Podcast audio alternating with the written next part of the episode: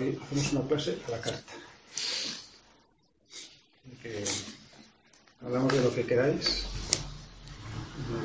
dudas, preguntas, eh, curiosidades o lo que se os ocurra. Ya ha habido una pregunta que hizo antes Almudena sobre los registros acásicos. Sí, que ahora como se llevan tanto, y otro día hablaste de ellos. Claro.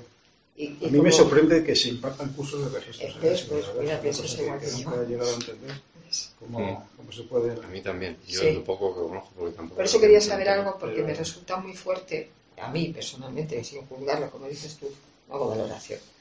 Pero sí que una persona, que por hacer los dos fines de semana, pueda pensar que se puede meter en tus registros, ya no los míos, los tuyos, y darte información que tú tengas que hacer lo que esa información, según ese terapeuta, dice. A mí, particularmente, me parece muy fuerte.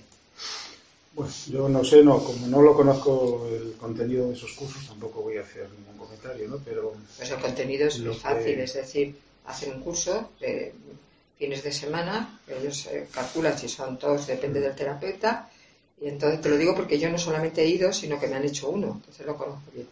Entonces te sorprende cuando te lo hacen y ellos, se según esta terapeuta, se mete en tu información acásica, ¿y cómo, cómo se ah, pues ellos se conectan, con el curso que han hecho se conectan, fíjate tú. Pero conectarse, ¿qué significa? ¿Que entran en meditación o Sí, no, o sí. canalizan? Sí, canalizan, canalizan. O sea, se ponen delante de ti y con el curso que han hecho canalizan.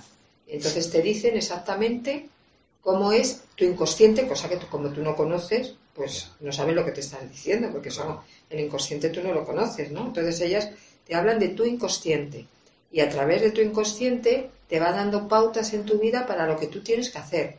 Y claro, te quedas, yo me quedé a cuadro y dije, bueno, es que será bajo su... Yo de paso a esto le sumo otra pregunta, porque creo que vas a despachar las, las dos igual. Es las, las- la iglesia espiritualista, que hay unas 50 por Inglaterra y que también entran en trance, o, yo, lo, yo lo he visto como Sí, en un vídeo.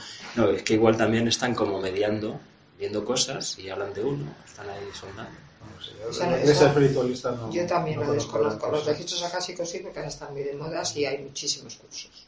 Ya, Sí, no, yo los he visto anunciados en distintos centros, cursos de registros acásicos, pero me ha llamado la atención porque es un tema que es profundo, que no es ninguna bobada y que no- casi nadie, no es tan fácil acceder a los registros. Mi pregunta es, ¿cómo es puedo acceder yo a los míos? Como hackear los sistemas de seguridad de la NASA o es, Pentágono. ya, Pues no todo lo puede hacer, ¿no? Claro. Hay algún que otro hacker por ahí es, que es capaz de hacer esas cosas, pero el, el usuario normal de, de sistemas informáticos no puede hacer esas cosas, ¿no?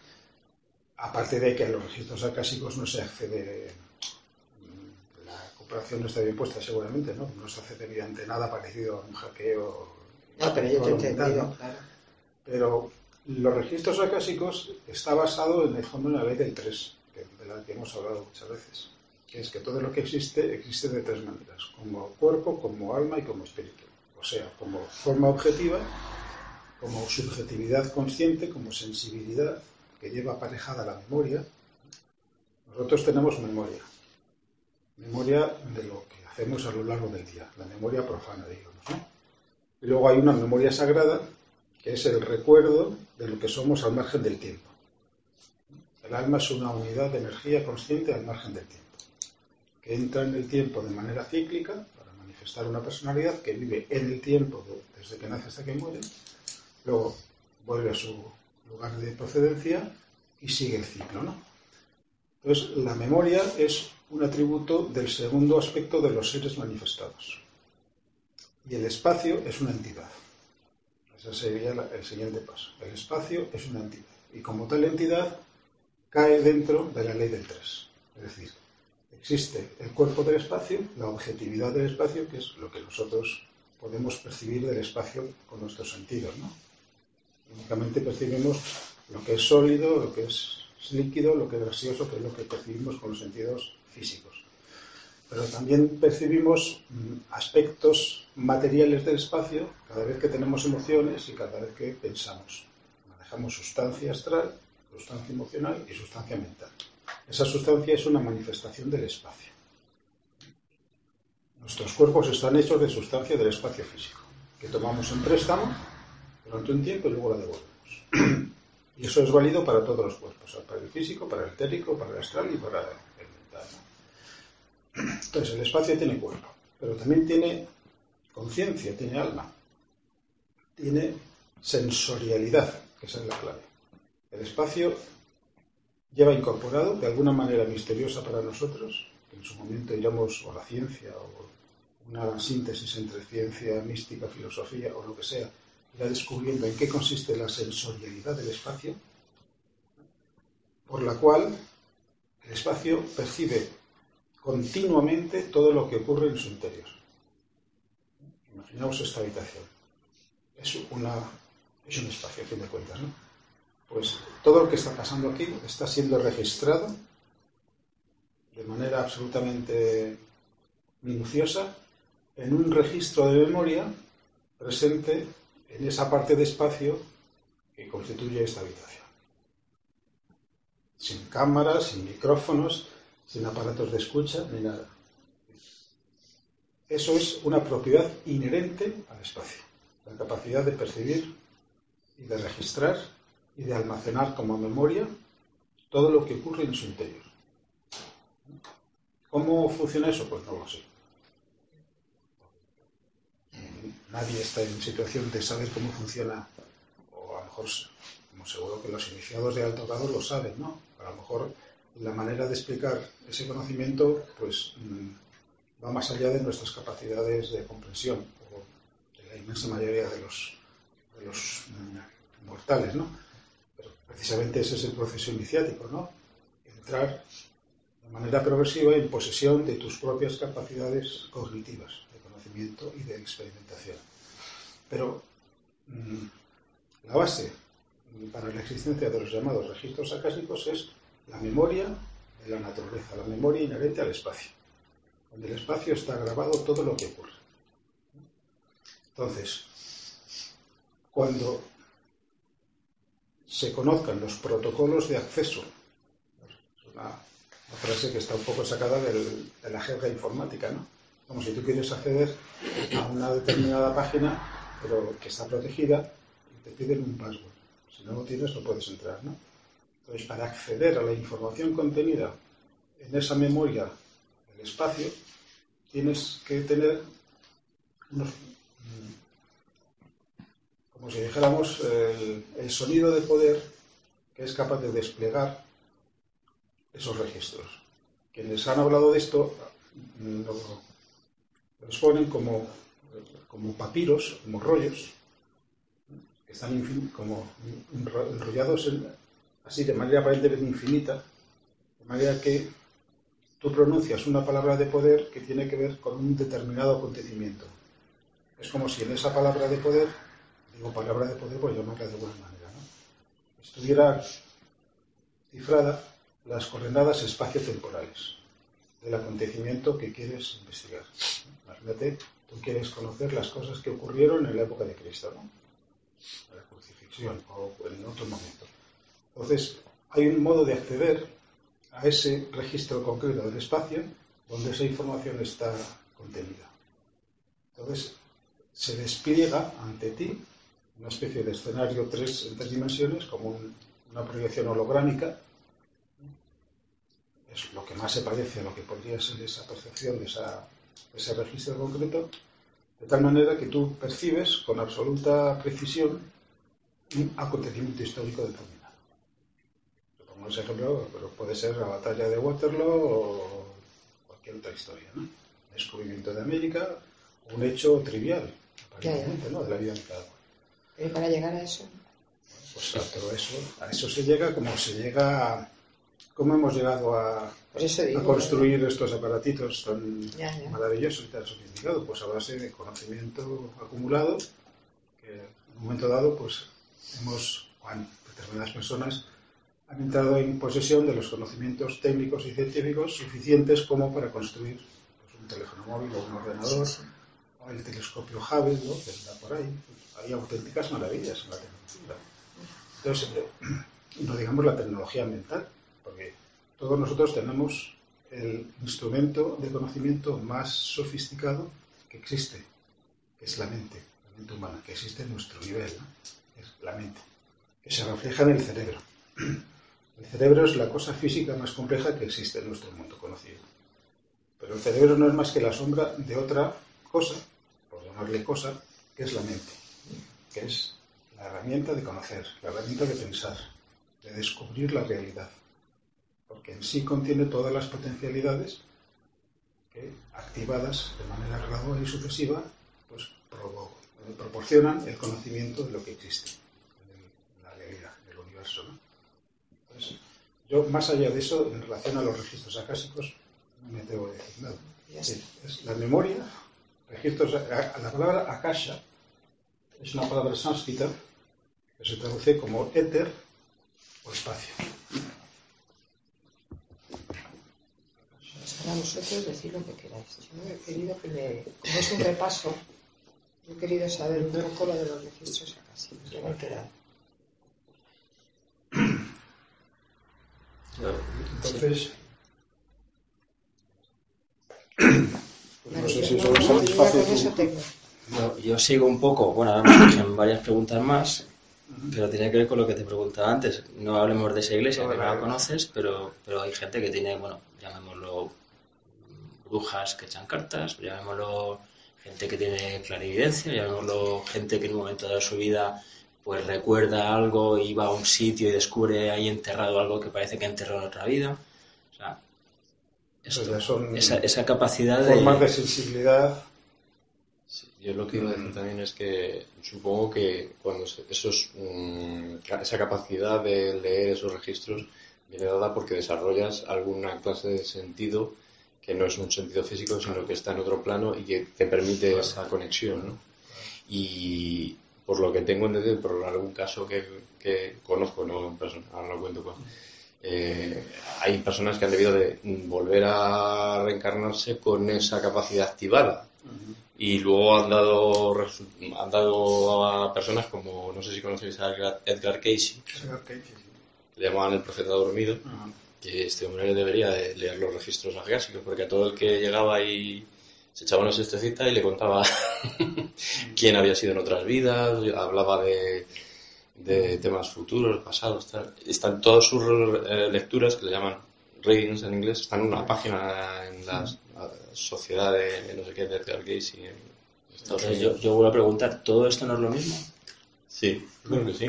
Todo nace del desarrollo de las capacidades cognitivas que radican en el ser humano. Eh, por todos podemos desarrollar sentidos asociados a los cuerpos sutiles. Por ejemplo, el sentido del tacto en el plano lúdico se manifiesta como capacidad de curar. Capacidad de curar. Es el desarrollo del tacto en el plano lúdico. En el plano astral se manifiesta como capacidad para psicometrizar habéis oído esa palabra, psicometría. Psicometría es eh, conocer el pasado de un objeto haciendo un contacto con él. No necesariamente físico, puede ser simplemente de aura a aura, mediante el cual, por un desarrollo asociado al sentido del tacto, pero no del cuerpo físico, sino del sentido del tacto del cuerpo astral, que te proporciona una información que luego el cerebro físico recibe. Entonces, mediante ese contacto con un objeto, lo estás tocando astralmente. Entonces es como si lo leyeras. Es el pasado asociado a ese objeto. Ese mismo sentido, cuando se desarrolla en el cuerpo mental, desarrolla también un tipo de psicometría de más alcance, más profunda, que tiene que ver no solamente con las vivencias o los acontecimientos en los cuales ese objeto ha estado implicado, sino con las personas que lo han utilizado, con qué objeto, en qué momentos, en qué circunstancias. Eso es otro desarrollo del sentido del tacto, en el plano mental. Y ese mismo sentido, en el plano búdico, que es el plano siguiente al plano mental, se manifiesta como capacidad de curar. la capacidad de registrar las eh, formaciones de energía anómalas que hay o inarmónicas que hay en el cuerpo, en un cuerpo u otro, en el metal, el astral o etérico, y restablecer esa, circulación de energías armoniosas, según un patrón correcto de circulación de energías. Entonces, todas estas capacidades que se dicen y sobre las cuales hay muchas leyendas y muchas historias que son las que están, tienen una base real siempre, ¿no? son desarrollos sucesivos de los sentidos que todos tenemos. Igual que la clarividencia es la capacidad de ver más allá de la realidad física. Hay una clarividencia astral, una clarividencia mental, una clarividencia búdica, y lo mismo con el oído, la clariaudiencia. Pues, oír sonidos que no se generan en el mundo físico. Entonces, todo el desarrollo del ser humano conlleva un desarrollo sucesivo de nuestros sentidos sutiles. Sentidos que son desarrollos eh, de los cinco sentidos que conocemos. Y dices que esos están en el plano mental, el de ver, el de oír. Tú puedes ver en el plano mental, entonces eres un clarividente mental. Puedes oír en el plano mental, entonces eres un clariaudiente en el plano mental. O sea, que las medios existen y son realmente los medios existen. El problema del medio es que, por lo general, el medio propiamente dicho es inconsciente del tipo de contactos que establece. Si son contactos con entidades desencarnadas, con seres que habitan en otros planos, pero que no son espíritus de muertos, digamos que no son personas fallecidas y que están en el plano astral, sino que son habitantes de otros planos, porque igual que en el plano físico hay habitantes de muchas clases, ¿no? Hay toda una fauna y fauna, si queréis. En los planos sutiles también hay entes vivos que viven y que forman parte de, la realidad existencial de esos planos, ¿no? Entonces, pues ahí se encuentra toda una cantidad de, y algunos de, ellos seres. Los creamos nosotros. Mm, efectivamente, muchos los En el libro que estás leyendo. Ah te cuenta, creo que tiene ese, no sé, creo recordar que era ese que te cuenta. empezar la primera hoja. Hay muchas entidades que pertenecen a la evolución de los devas, los ángeles, los elementales llamados, ¿no? Que se, una persona que haya desarrollado la sensorialidad adecuada o la sensibilidad adecuada puede conectar con ellos, ¿no? Pero el medium siempre tiene ese hándicap, que no es capaz de interpretar de manera inteligente ni correcta con qué tipo de entidad ha hecho contacto y de dónde extrae la información que le transmite esa entidad. Y a veces lo que ocurre es que el medium en estado de, digamos, de trance, en una sesión espiritista normal, cuando alguien pregunta por una persona fallecida, por ejemplo, y dice, ah, pues me hablas de esta persona que era así, y, y le hace una descripción correcta, muy exacta. Muchas veces, ¿qué está ocurriendo? Que el medium está leyendo en el aura mental de la persona que le pregunta por un familiar, pues está leyendo toda la información que ella tiene o que él tiene en relación a esa familiar, con lo cual pues no le está diciendo nada que esa persona no sepa ya. Pero claro, se la dice aparentemente a alguien que no le había conocido y que realmente no le ha conocido en vida. ya para eso ya es magia. Pero está leyendo en un libro abierto para él, para ella, él o ella. Sin duda es mucho más sencillo, vamos, por, lo que sé que nos toca aquí a algunos, la parte del plano búdico, la de curar. Porque esa capacidad, mm. pues la tenemos, ¿no? Algunos parece Claro, pero lo que pasa es que el plano búdico y el plano astral están muy directamente relacionados. Entonces, a veces hay capacidades de curar que radican en el astral, que son curaciones transitorias, que tienen que ver con fenomenologías. Entonces, la verdadera curación es la que se realiza desde la conciencia búdica. Y eso se, relaciona con los registros acásicos, porque hay registros acásicos en el plano astral donde acontecimientos que han ocurrido se reflejan en un sentido alegórico, no como una como el reflejo exacto del fenómeno que ocurrió, del acontecimiento que ocurrió, sino como una alegoría de aquello que ocurrió. Entonces, si tú eres un clarividente astral que no tiene el suficiente entrenamiento para discernir lo que es alegoría de lo que es una escena real, puedes confundir la alegoría con la realidad. Eso, según algunos, le pasaba, por ejemplo, a Rupert Steiner, él era un gran clarividente astral que pues una buena parte de su enseñanza la obtuvo sobre todo en, relación a Jesús. Porque no sé si ha olvidado algo de la cristología de Steiner, es normalmente compleja. ¿no? Él habla de dos niños Jesús que nacieron, de dos familias donde tanto el padre como la madre se llaman José y María y tal, y uno de ellos muere y entonces su alma se traspasa al cuerpo del otro. Es muy complejo, no voy a intentar resumiroslo porque sería, tampoco sería capaz de haceros un resumen inteligible, ¿no? Pero probablemente yo no lo sé, entonces no lo, no lo afirmo ni lo niego, ¿no? Pero probablemente él eh, en relación a la vida de Jesús, vio escenas que están descritas en los evangelios como alegorías, como parábolas, y las interpretó literalmente. Y el sentido de esas escenas que vio en los registros acásicos del plano astral no es una interpretación literal, sino una interpretación alegórica. Pero esto lo digo así, con muchas, muchas reservas, ¿no? Porque no sé qué, de qué estábamos, de los, habías preguntado algo de la iglesia espiritualista de los medios. Sí, porque hacen de medio, al fin y al cabo, delante de una congregación de 100 personas o 1000 o lo que sea. Entonces, pues, intentar sacar como, sueltan algo y intentar relacionar con alguien de la sala. Entonces, pues es al fin y al cabo esto, ¿no? Un poco el tema de medio, lo que hacen esa, esa iglesia, ¿no?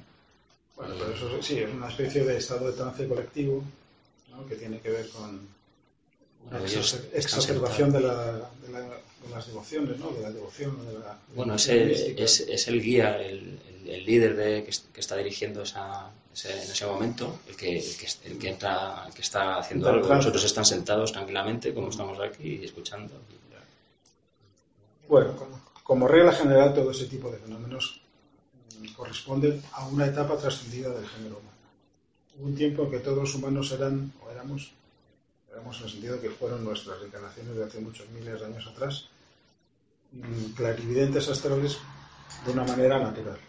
Porque eso formaba parte del normal desarrollo de la humanidad en, esa época.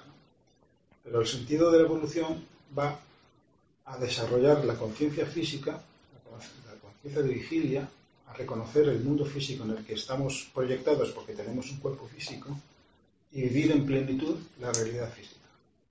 Entonces, cuando se gana una cualidad, se pierde otra. Hay una especie de ley de economía, ¿no?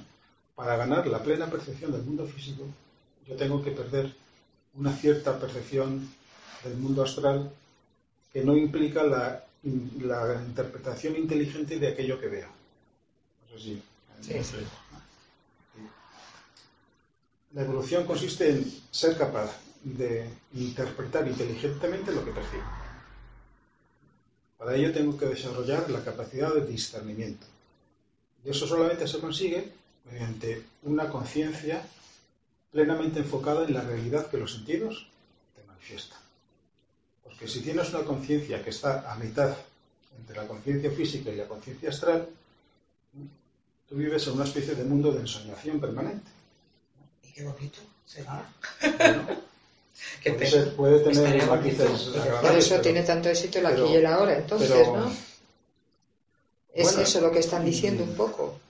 O el Mildulfín este, lo nuevo esto de la meditación, que es eh, estar en el momento presente. Bueno, pero eso, eso es un desarrollo posterior. Para lograr aprender el aquí y ahora, tienes que estar en los sucesivos aquí y ahora que te prepara la vida normal.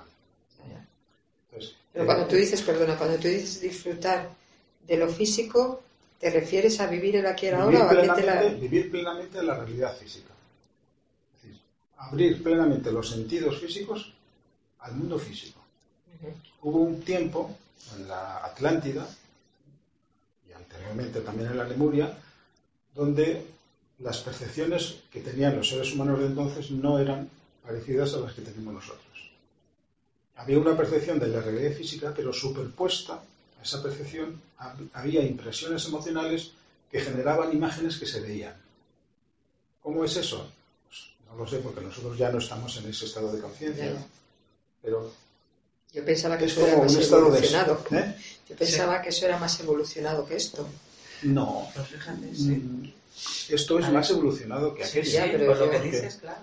Porque porque estás en una y en otra. no es Quienes vivían en ese mundo eran incapaces de interpretar, de discernir, de situar los fenómenos que percibían clarividentemente, de, de situarlos en su contexto adecuado, de saber el origen de esos fenómenos, la naturaleza de las entidades con las que conectaban. Solamente lo dirían como sensaciones primarias de peligro o no peligro, de relación positiva o no positiva, de algo que me proporciona seguridad, un ambiente, una sensación difusa que me proporciona seguridad o que me proporciona inseguridad. Una vibración amiga o, o enemiga, o neutra. Pero no había capacidad de discernir inteligentemente aquello con lo que yo entraba en contacto. ¿no? Y al mismo tiempo la percepción de la realidad física todavía era como muy, muy difusa, ¿no? Digamos que no estaban plenamente despiertos, vivían en un estado de, de ensoñación permanente.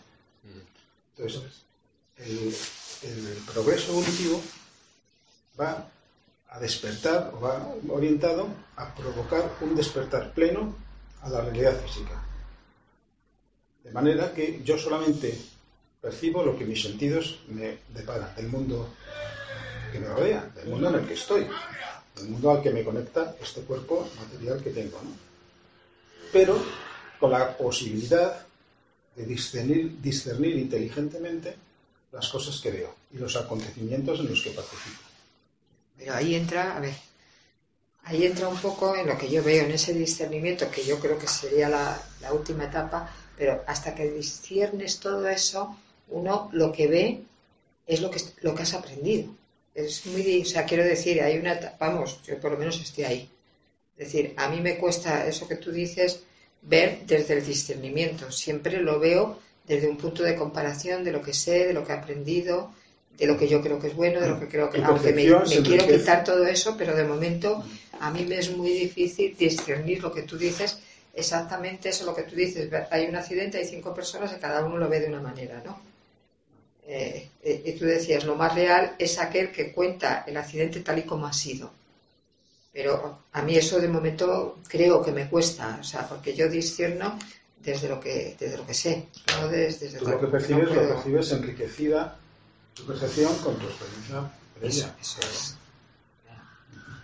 Pero esa experiencia previa, en la medida en que tú la has asimilado y la has digerido y la has metabolizado y la has hecho tuya, te proporciona una capacidad de penetración cada vez más profunda en los hechos que estás viviendo.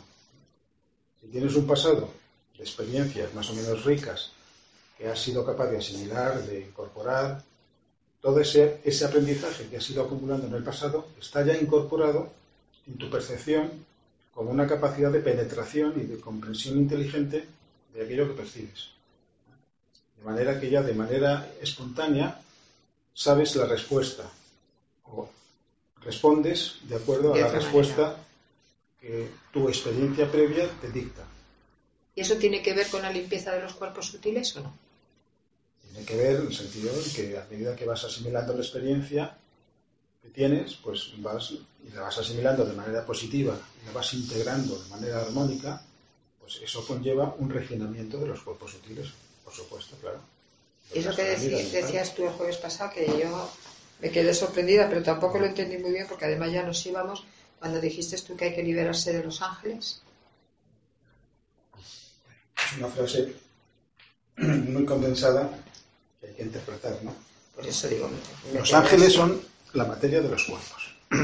Si yo no controlo mis cuerpos y mis, y mis cuerpos me controlan, si yo no controlo mis emociones, Ah, es que no el cuerpo astral está hecho no de un número inimaginablemente elevado de vidas elementales de naturaleza astral, que son ángeles. Ajá. Ángeles en el arco involutivo. Una vez dije, y creo que lo repetimos varias veces, que los ángeles involucionan siendo como los ladrillos del cuerpo, ¿no? los bloques estructurales del cuerpo.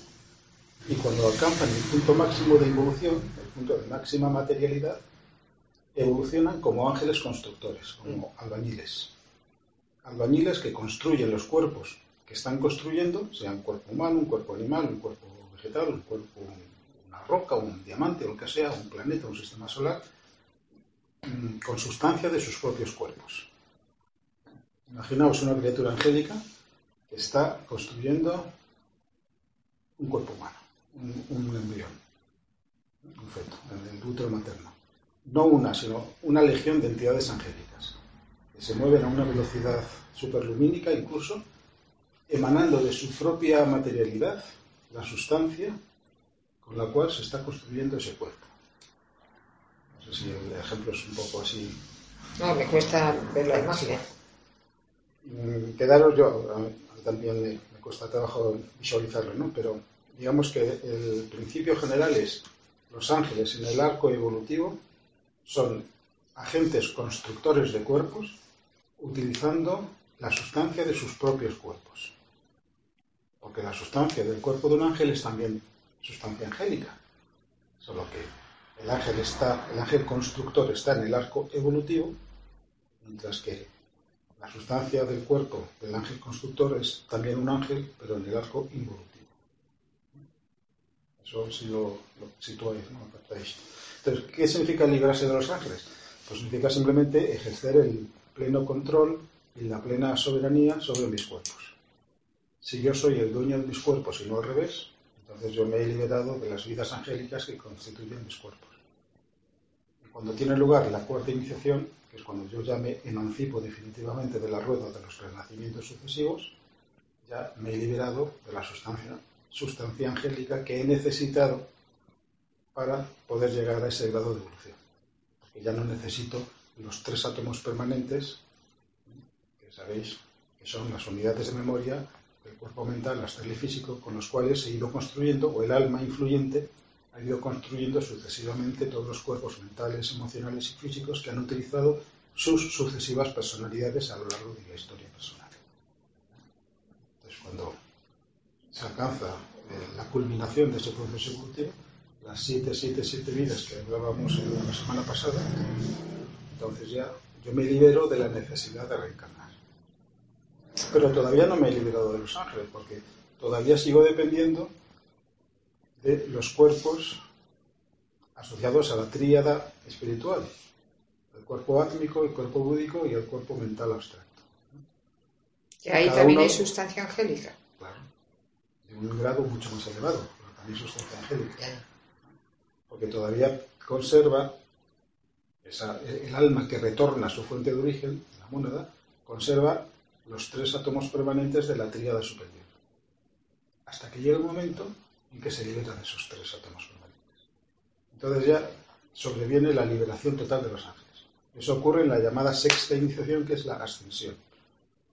Porque hasta entonces se dice que las almas son ladronas.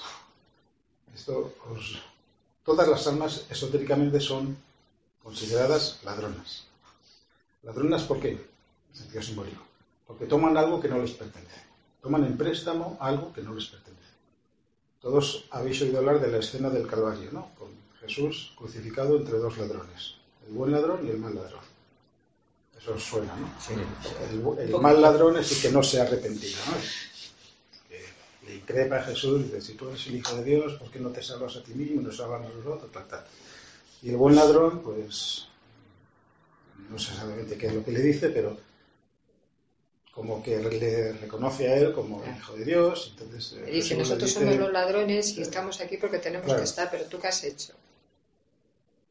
Eso es lo que le dice el otro. El, el- el, el mal ladrón. no, el el bueno. bueno. El bueno le El dice- bueno le dice a Jesús que ellos están ahí porque han robado, porque han Sí, matado, pero que la- ellos que, han, que saben la vida de Jesús, que no, no han visto nada de lo que él- ellos han hecho, que por eso es injusto que él esté ahí.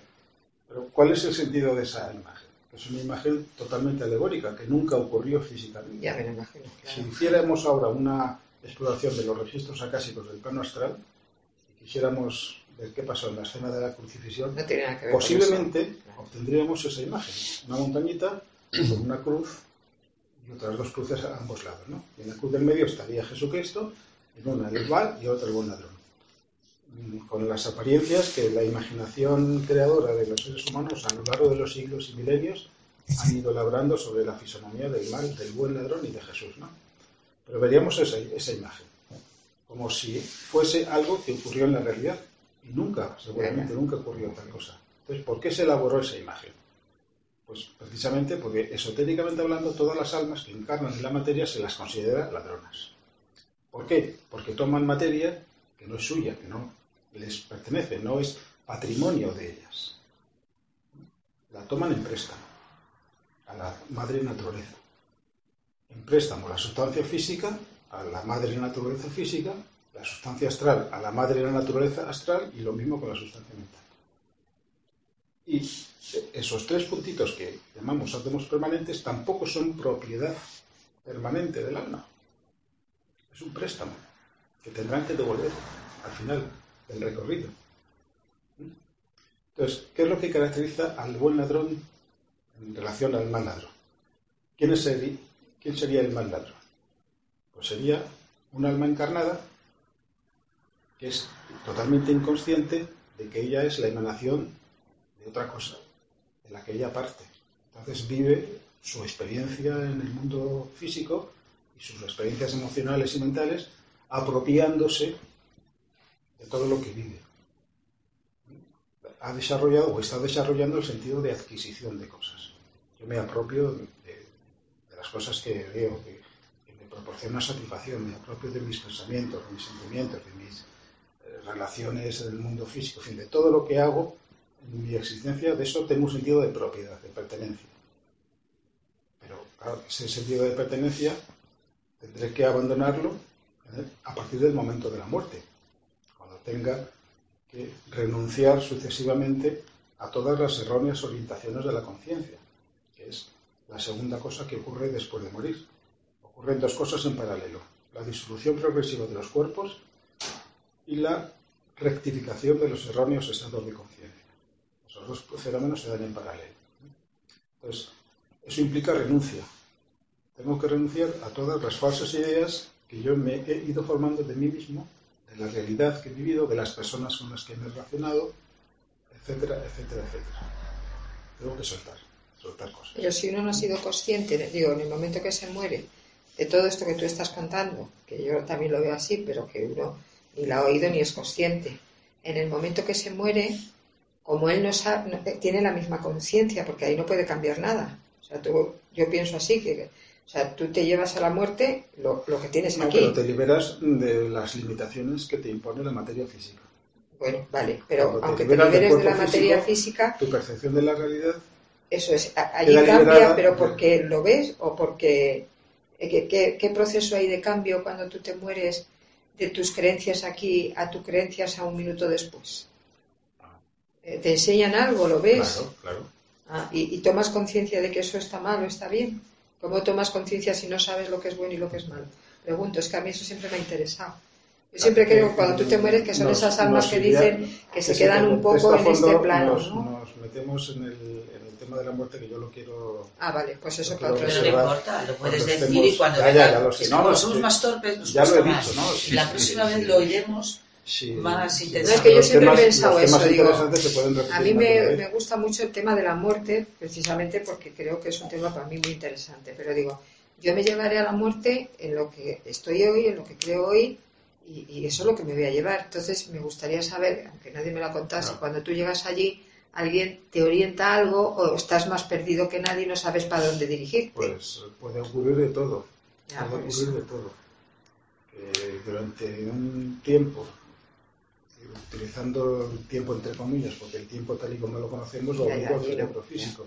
Cuando te liberas del cuerpo físico y del cerebro, te liberas del sentido del tiempo que tenemos ahora. Porque todo ocurre de manera secuencial. Primero un minuto, luego el siguiente, luego el siguiente, luego una hora, luego otra hora, tal, tal. Un día, otro día, otro día. ¿no? Pero en los sueños, que todos, algún sueño que otros recordamos, ¿no? Sí, sí. seguramente habéis tenido la experiencia de que el tiempo no funciona igual los sueños. Tan pronto estás en un escenario y al segundo siguiente estás en otro completamente distinto. Y, y eso lo vives de una manera natural, como si eso formara parte de la naturalidad de ese estado de conciencia onírico. Entonces, en la muerte ocurre algo que se parece mucho a los sueños. Que te das cuenta que esto es otro sueño. Sí, pero es un sueño permanente, es un sueño... en. En algún momento dado te das cuenta de que ya no tienes un cuerpo físico en el cual despertar. Sino que has entrado en un proceso que además es irreversible, que no tiene vuelta atrás. Y que si intentas volver atrás, te vas a crear un problema muy gordo, porque es como intentar ir en contra de una corriente que te supera. No, por mucho esfuerzo que hagas en revertir el proceso que se inaugura con la muerte física, al No, lo que hay vuelta atrás. porque Es como que alguien, suponte, alguien que se muere y tiene mucho apego a algo, puede querer en esos momentos volver para... Eso es lo que hace que no te Obviamente. vayas, que te Obviamente, cueste irte, ¿no? claro. Es eso. Por eso los Claro. apegos, ¿no? puede ser un apego a, un afecto, puede ser Un a afecto, un, sí, a un un afecto, hábito o a una situación, una situación de vivir como los ser. millonarios que quieren eso y dicen, yo quiero seguir ahí, y se agarran a eso y no se van, ¿no? Entonces, claro, una de las cosas que vas descubriendo progresivamente o súbitamente, dependiendo del estado de conciencia que hayas logrado al- alcanzar durante el tiempo de la vida, es la ilusoriedad de tus formaciones mentales, tus pensamientos, de- del mundo imaginario que te has construido en torno a la realidad que has vivido, los apegos. Todo lo que sea construcción mental con contenido emocional más o menos intenso o con un contenido más intelectual, más de propósito de vida, más de plan, planificación de mi vida, yo quiero hacer esto u otro, eso tiene una componente positiva. Porque hay estados de conciencia después de la muerte que se llaman el de Bachán, donde tú mm, realizas aquello que más deseaste hacer en la vida. Lo realizas de una manera imaginaria, pero que mientras lo estás realizando, lo vives con una vivencia de, de- de realidad intensísima, mucho más intensa que la, la realidad que puedas o que podamos vivir en este plano. ¿no? Pero eso es como una energía acumulada que necesita ser Liberada. liberada. Y si tú no eres capaz de renunciar a esa gratificación ilusoria, porque todavía no has alcanzado el grado de madurez consciente suficiente como para renunciar a ella, porque los que han alcanzado un alto grado de conciencia en vida, una vez que son conscientes de que se ha producido ese tránsito irreversible que es la muerte física, lo único que desean es integrarse cuanto antes posible a su fuente, a la luz esa, que aparece, que emerge. Pero si el estado de conciencia no es de esa lucidez, entonces tienes que pasar por una serie de estados intermedios donde vas descubriendo progresivamente, primero, el carácter ilusorio de muchas construcciones mentales en las cuales has vivido, que se manifiestan como escenarios, como ambientes, como relaciones, argumentos, historias que vives en un no tiempo, o en un tiempo que no tiene la misma secuencialidad lineal que tienen las cosas que vivimos aquí, ¿no? Pero una vez que todo eso se ha liberado, esa energía, digamos, mal organizada se ha disipado, entonces entra en juego la energía bien organizada. Entonces pueden ocurrir dos cosas. Que tú tengas la lucidez suficiente como para saber que todo eso es el reflejo ilusorio de una realidad trascendente, que es lo que encarna el alma y el mundo del alma, con lo cual renuncias a episodios de gratificación, porque no los necesitas. Es como el niño que necesita un- una gratificación para que en él se arraigue un determinado acto, una determinada conducta como positiva. Eso es válido para una mentalidad infantil, ¿no? Pero el adulto encuentra satisfacción en la realización de lo que él considera que es correcto. Y no necesita ninguna gratificación externa que le confirme en que eso es el modo correcto de orar. Sí, sí, sí. entendéis, ¿no? Entonces, dependiendo del nivel de conciencia de la persona que está viviendo esa situación, pues tú vives en plenitud lo que se llama el cielo, el cielo pues, eh, de la teología cristiana, que puede ser una vivencia llena de felicidad, donde estás rodeado de tus seres queridos, un ambiente paradisíaco y lleno de, bondad por todos lados, sin asomo ninguno de maldad, hasta que eso llega un momento que se desvanece. La acaba, ¿no? Es como una película que estás viendo y que dura un tiempo. Pero al final se acaba el rollo de la película y punto. Vuelve a la vida real. ¿no? Y lo mismo pasa con eso que es un término más técnico, esotérico, es el de Bachán, que es una especie de cielo mental. Es donde tú vives en plenitud un proyecto de vida que has cultivado durante tu vida, sea el que sea, una cosa, pues no sé, pues ser un, un científico, o ser un artista, o ser un deportista de, de éxito, ¿no? o lo que sea. Un proyecto que tenga una cierta sintonía con el proyecto del alma, pero que sea un reflejo ilusorio del proyecto del alma. Pero si tú no has alcanzado el grado de madurez consciente como para rechazar esa gratificación ilusoria, pues tienes que vivirla y la vives durante un tiempo. Vives tu cielo particular, una especie de pseudo nirvana, un nirvana de la personalidad, que no es el estado nirvánico del alma, es el nirvana de la personalidad. Es como la gratificación que el niño necesita para afianzarse en determinadas conductas. Pero inevitablemente llega un momento en que tú rechazas esas gratificaciones ilusorias que en un momento dado has necesitado para que en ti se arraigue una determinada percepción discriminadora de valores, digamos. Porque el alma solamente puede volver a encarnar cuando todo ese proceso ha pasado, ¿no? Porque no puede encarnar, o sea, cuando tú estás en, o sea, que no todo el mundo encarna, quiero decir, con un tiempo determinado. Es No, simplemente lo que tú dices, hasta que no acaba todo eso, no hay Y entras- plazos. no. Porque es ahí donde está la conciencia, ¿no? En, en- en esa vivencia ¿no? que estás comentando, de Chánica. La conciencia. La conciencia del ser. Quiero Claro. decir que no, no se ha librado de la parte astral que le pertenece y vive esa, ese momento. Claro. ¿no? no se ha liberado de sus ensoñaciones astrales, que son positivas, son buenas, no son la manifestación de una tendencia viciosa, ni mucho menos, sino son ensoñaciones positivas. Ujú.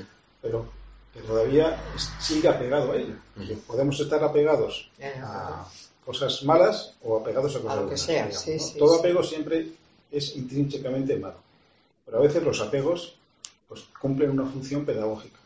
Tú tienes que pasar por determinadas experiencias hasta que ya has incorporado la enseñanza, el núcleo viviente de esa enseñanza lo tienes incorporado. Entonces ya no necesitas pasar esa experiencia. Entonces, efectivamente, es el alma encarnada que tiene que vivir, si es un alma que todavía no tiene un grado suficiente de lucidez, tiene que vivir plenamente sus apegos emocionales y sus apegos mentales intelectuales para disipar esa energía. En fondo es un problema de, de Sí. manejo de energías. Entonces, pues como función pedagógica, al fin y al cabo, es eh, la muerte como sueño. No hace falta que no vayamos a muerte, vamos a los sueños. La función pedagógica de los sueños, cuando tú tienes un sueño repetitivo, también es, es- es evidente, ¿no? Pues es evidente que hay un, un argumento que es una referencia en tu vida. Pero Estás solamente el soñador puede Sí. interpretarlo. O sea, sería un debachán. Bueno, no sería un Devachan si queremos utilizar la palabra esa correctamente, ¿no? Sería un estado onírico que tiene un cierto grado de anticipo transitorio de- del estado en el que se ingresa después de la muerte, que ya es un proceso irreversible. Pero los sueños solamente son interpretables por el soñador. Aunque sí es cierto que hay determinados códigos simbólicos, Sí. porque hay sueños que se repiten en muchas personas. Sí, sí. Pues los típicos sueños de que me voy cayendo por un precipicio, que me va persiguiendo alguien o un animal, o que me voy encontrando dinero. El nido de serpientes. Sí, ya hay animales totémicos para cada uno, ¿no? Unos son serpientes, otros pueden ser mm, toros o leones o perros, ¿no? Totémicos en ese de que por alguna razón, pues, cada uno materializa determinadas pulsiones internas en una forma animal determinada, ¿no? Eh, es- ¿Ese sueño lo habéis tenido? Yo lo he tenido algunas veces y hace ya bastante tiempo, hablando de esto con un amigo, me dijo que él también los había tenido y entonces me, llegó, me, dio una sensación como de que pues esto es un arquetipo que se repite, ¿no? que es el ir por un camino y encontrarte dinero. Seguir, avanz- seguir andando y, jo, aquí más todavía, ¿no? ¿Tú has tenido algo así? Yo Yo sí, yo sí, sí. yo sí, yo sí. Yo creo que sí. Sí. A mí me pasa eh, a veces. Y a, a veces pasa, dijo, esto es muy gráfico, agarrarte en un manojo de billetes. Ah, yo era Esto moneda. no, no- Yo siempre no lo puedo perder, no lo puedo perder. Me despierto Y luego te despiertas y Ah. no hay nada. O hay sueños, Yo siempre monedas. sueños muy, Escarbo y muy- cada vez hay más. más. muy potentes emocionalmente. Que el mundo de los sueños es fascinante. Porque tú, vamos, yo hablo de mi experiencia, lógicamente, no. Pero yo en muchos sueños me encuentro con personas que en, el- en ese estado del sueño sé que conozco, de mucho tiempo atrás. Y que no tienen nada que ver con nadie de mi Ah, familia, ni de mis amistades, ni, Sí. ni de mis relaciones de, de- Sí. de la vigilia. Pero en el sueño sé que son seres muy íntimamente vinculados conmigo, para bien, para mal, para regular o para lo que sea. Entonces, claro, eh, vivimos muchas vidas en paralelo. O sea, una vida es esta, cuando estamos con los cinco sentidos enfocados aquí. Precisamente por eso, durante un tiempo, toda nuestra atención tuvo que enfocarse en la realidad física. Para a partir de ahí construir, construir una continuidad de conciencia desde abajo. Porque si viviéramos permanentemente en un estado de, de ensoñación, pues seríamos personas, no sé, como ineficaces a la hora de hacer nada, de proponernos un proyecto de vida, ¿no? de conocer de manera acumulativa nada. Seríamos como semi-animales o humanos semi-animales viviendo en un estado de soña- ensoñación permanente, con estados agradables, con estados desagradables, pero no seríamos seres autodirigidos. No sé si me Sí, sí. captáis, ¿no? Entonces, para el propósito de la evolución es que yo sea el dueño de mi vida, el gobernante de mi nave y el piloto de mi nave, ¿no? El rey y el sacerdote, ¿no? La función real y la función sacerdotal. Las dos las tengo que cumplir, ¿no? Entonces, para empezar a construir mi reino desde abajo, tengo que empezar despertando plenamente en la realidad física, desarrollando una personalidad mundana, totalmente mundana. Aunque eso conlleve ciclos de vida donde tú niegas toda trascendencia, niegas toda espiritualidad, toda religión, da igual. Estás sentando los cimientos de una sólida personalidad mundana, racional, con capacidad de discernimiento, de análisis, de no creerte cualquier cosa que te digan, de no apuntarte a cualquier película que te cuenten, sino basarte en tu experiencia. Yo creo aquello en lo que vivo. Eso que puede parecer muy rudo, muy primitivo, es el cimiento sobre el cual se construye una personalidad abierta al misterio. La manera inteligente de abrirse al misterio, que es la esencia de la realidad, es el misterio, pero si yo quiero abrirme de manera inteligente al misterio, de manera que no me destruya el misterio, tengo que hacerlo desde una conciencia analítica, una percepción inteligente capaz de razonar, de discernir, de interpretar inteligentemente las experiencias que tengo. Esa es la clave. La Y ese es el momento ya para unir eh, la clase, porque si no, no me entero. Ese es el momento A y B del otro día. ¿Cuál es el medio? El A y B cuando ya entra el, el alma La relación, dices. en la relación con el, Sí. con el así, espíritu, claro. que decías tú, que a mí me gustó eso de que ha- haces el camino y a veces, eh, decías tú, no hay coches, no lo transitas, pero ya sabes que el camino está hecho. ¿Ese es el momento? Tiene que ver con ese momento. Tiene que ver con ese Es- momento. es- ¿Y cuándo sabes, perdona, ¿y cuándo sabes que estás en ese momento? Bueno, tú lo sabes. Sí, se sabe. Cada uno lo sabe. Vale, pregunto. Cada uno lo sabe. ¿Cuándo sabes que has Eso es que eres comprendido? capaz de conducir un coche. ¿Eh? ¿Cuándo sabes que has comprendido algo? Pues cuando lo comprendes. ¿no? Claro, bueno, pero yo puedo creer que lo he comprendido y a lo mejor me pongo en habla con Javier, contigo, con Jesús, le digo mi comprensión de lo mismo y él me habla de otra comprensión que no tiene nada que ver con la mía. Ya, pero una cosa es la conceptualización, otra cosa es la vivencia de que, de que eso funciona para ti. Si para ti eso funciona, Ah, sí, sí. esa ya, es tu, Ah, tu vale, realidad vale. y tu interpretación. Vale, vale, sí, para mí, Encaja con para todo. mí funciona, sí, va, ya está, gracias Jesús. Ya me has quitado la duda. Sí, porque muchas cosas son conceptualizaciones. Es decir, bueno, yo Ya. creo que, pero una cosa es yo creo que Es yo he experimentado además gustó, que me- sí, eso No. me gustó mucho porque digo, lo mismo tengo el camino, aunque a veces no lo recorra. Claro. No, pero si tienes el camino ya tienes un gran no, que no lo trabajo sé, hecho. yo- ahora me lo tengo yo que pensar si tengo camino. Lo que pasa es que iba a comentar también que aparte del dominio de la personalidad mundana, pues eh, entiendo que también hay que seguir construyendo hacia arriba y dominar tu parte astral y dominar tu parte mental, que se nos escapa normalmente a las personas que andamos todavía por aquí. Claro, claro. Pero eso hay que hacerlo desde la conciencia de- Física. de vigilia clara y lúcida, Sí. ¿no? No arrastrándose Sí, desde a- abajo, construir desde a abajo. sentimientos o maniobrar en la vida de manera que eludo las situaciones que me inquietan y busco sistemáticamente las situaciones que me gratifican. Entonces estoy eludiendo el enfrentarme con cosas que hay en mi interior que antes o después van a surgir y si no las enfrento a tiempo surgirá de una manera violenta y, y normalmente Cuando entras en ese mundo también puede ser a vista de los demás que eres muy egoísta, ¿no?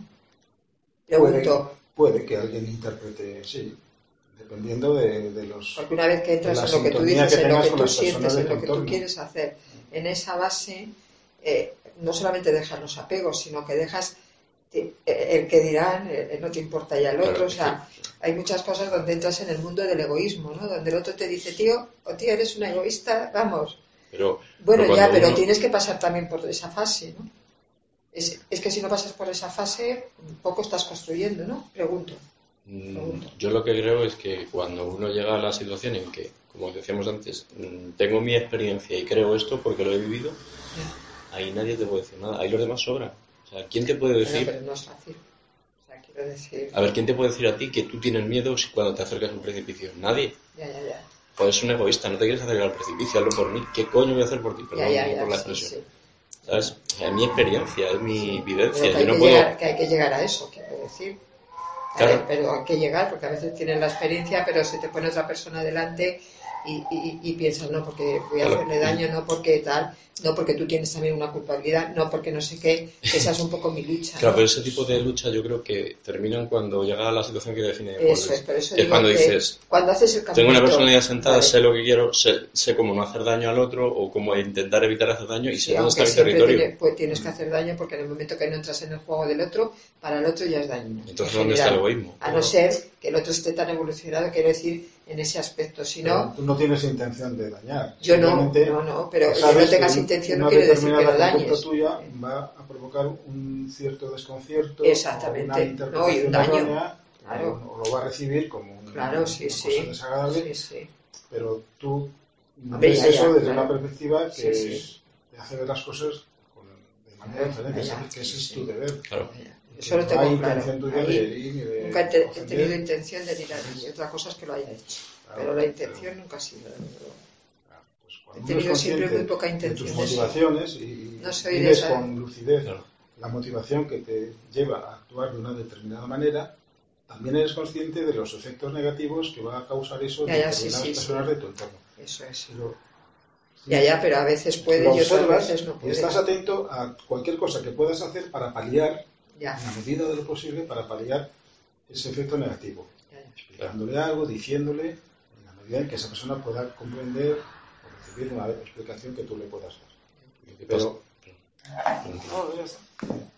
Lo que iba a decir es que eh, simplemente cuando, cuando empiezas a despertar a, a- a la comprensión de que todos tenemos motivaciones, que a lo mejor una motivación te puede llevar a hacer algo que para otro puede ser dañino, cuando tú llegas a esa madurez, pues a lo mejor dejas de hacer ese algo, pero eh, eh, haces otra cosa que es una motivación tuya y que no es dañina para los demás. Quiero decir, que igual que las ves en ti, las ves en los demás. Y a veces las motivaciones de los demás son También me dañan a mí, claro. Bueno, no, no es que te dañe a ti, es que tú a lo mejor quieres hacer algo, por ejemplo, alejarte de una persona porque esa persona te conviene, Ya, por ejemplo, sí. y esa persona coge y se enfada contigo y te culpa y te dice que qué egoísta y porque no, Sí, y porque sí, sí, sí. porque cuál.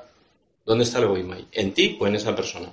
Cuando tú estás siendo dañada por la toxicidad Ya, de la ya, presencia de esa persona, Pero ¿no? si esa persona, claro, es, ahí está, no se da cuenta.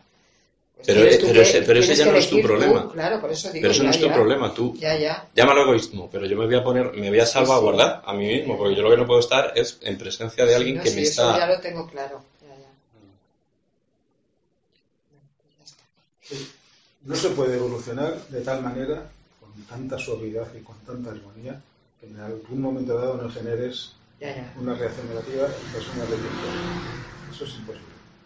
Ahora, llega un momento en que tú ya estás en un nivel que hace que lo que irradies sea de tal naturaleza que las personas de tu entorno, aunque no compartan la vivencia que tú tienes, reciben de ti algo que las disuade. Eso estoy convencida, pero eso lo que reciben de ti es una energía de tal naturaleza Ya, ya. donde está tan ausente la intención de dañar, Ya, ya. Eso estoy, lo tengo también claro. Eso es el secreto de la inofensividad, agilidad. Hoy soy de esa palabra, ¿no? Pero yo sé que hay que llegar a eso. Entonces, de la misma manera que es imposible evitar que durante un tramo del camino tú no hagas daño Sí, al sí. personal de tu entorno, pasado ese tramo, de manera gradual, tú entras en otro estado de cosas, de tal forma que lo que irradias de manera espontánea es la propia irradiación del alma, o la virtud, esa energía organizadora y organizada. ¿no? Cuando llevas una vida virtuosa en un sentido real, en un sentido Ya, ya, sí. ¿eh? que nos dicen, de convencional. Cuando llevas esa vida virtuosa según la virtud del alma, entonces lo que los demás reciben de ti es de tal naturaleza que ellos tienen la certidumbre de que en ti no hay espíritu alguno de ofensa, ni de daño, ni de maldad. Eso Seguramente no te van a comprender. Ya, ya, pero da igual. Sí, pero, Pero lo que igual. reciben es otra cosa. ¿eh? Aunque no te comprendan, lo admiten y lo aceptan. Porque lo que ellos reciben de ti es algo que les impide entrar en esa línea de, de juzgar, ¿no?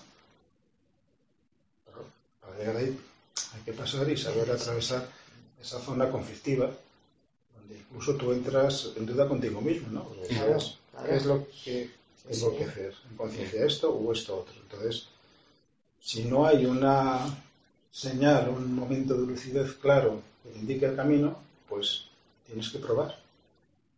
Probo, a ver, por aquí, ¿qué pasa? Y al mismo tiempo que pruebas seguir ese camino, estás observando qué ocurre en ti y en los demás, pero sobre todo en ti. Porque siempre en ti hay una reacción, Siempre, eso sí. una vivencia, un sabor interno, ¿no? Que te dice que eso es el camino que tu alma quiere o no. Sí, sí. Absolutamente. Lo que pasa es que es muy duro. sí.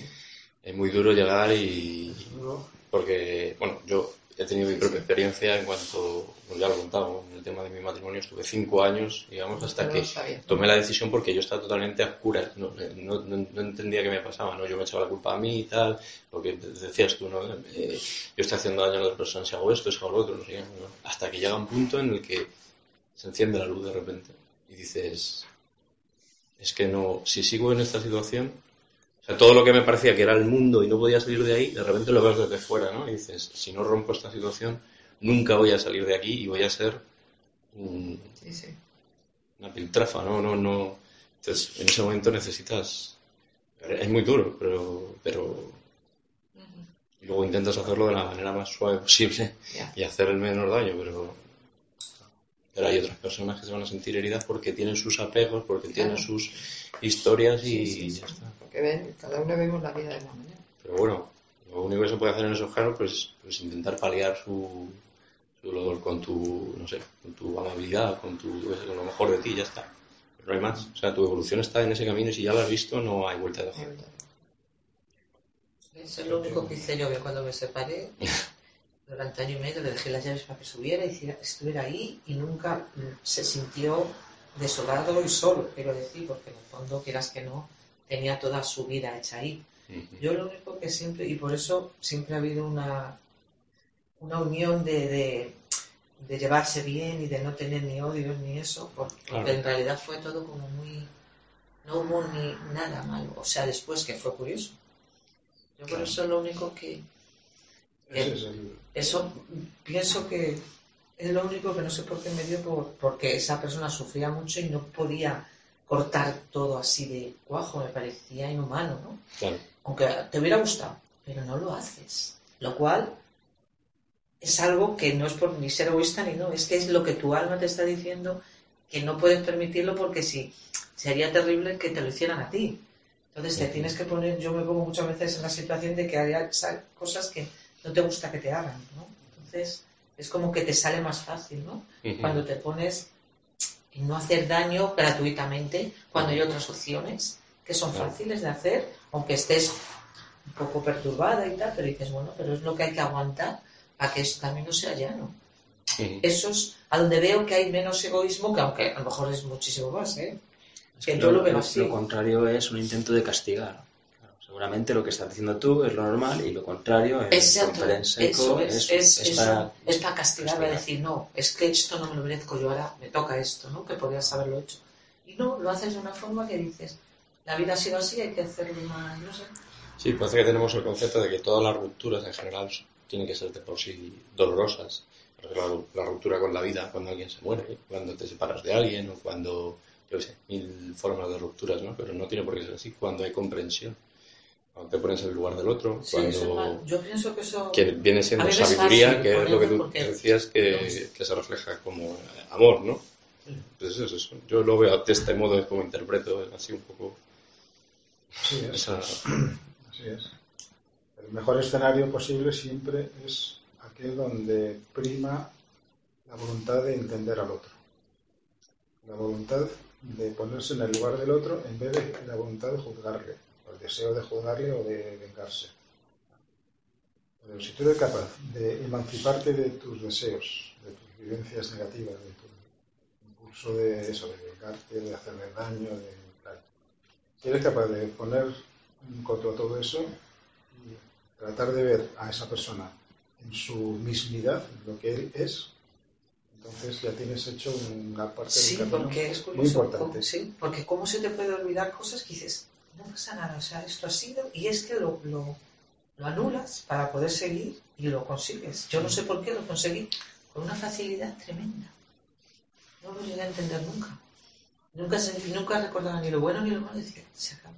Es lo que ha habido y lo, lo empiezas una vida diferente y, y nunca tienes el odio o la rabia de cosas que te han pasado puntuales. Dices, esto ha sido así, es como... Claro.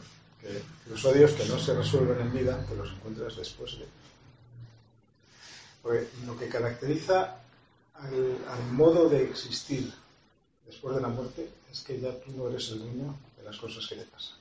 A ver, repite. Lo que caracteriza al modo de existir que hay después de la, de la muerte es que tú te das cuenta en, en algún momento que estás en una corriente que te arrastra, Que no eres dueño de tus ante la cual no puedes hacer nada. ¿A dónde te arrastra esa corriente? A lo que tú... A todo lo que hay en ti. a todo lo que hay. a todo lo que hay en ti. Si eso que hay en ti es una creación tuya, te arrastra a eso que tú has creado para que lo vivas, lo, lo sufras en su integridad, lo sufras o lo goces. O una mezcla de sufrimiento y gozo. A menos que en vida tú hayas cortado los hilos, los apegos que te conducen a esas situaciones que tú has creado. Porque todo lo que no hayas cortado en vida, después de la muerte física, en la vida física, en la vida que va del nacimiento a la muerte, todo eso que no hayas cortado, de lo que no te hayas emancipado durante el tiempo que dura la vida física, inevitablemente te lo vas a encontrar después de la muerte y no puedes hacer nada para impedirlo. Tú en vida puedes hacer estrategias de, de escape con mucha eficacia, de manera que nunca te vas a encontrar a los monstruitos que tienes dentro. Y si eres suficientemente hábil, lo puedes lograr. Pero luego ya no. Ojo, Pero a veces tienes Cuando- monstruitos que tienes dentro que los tienes más que solucionados, digo yo. eh. Pregunto porque no, eso yo en mí no lo tengo muy claro.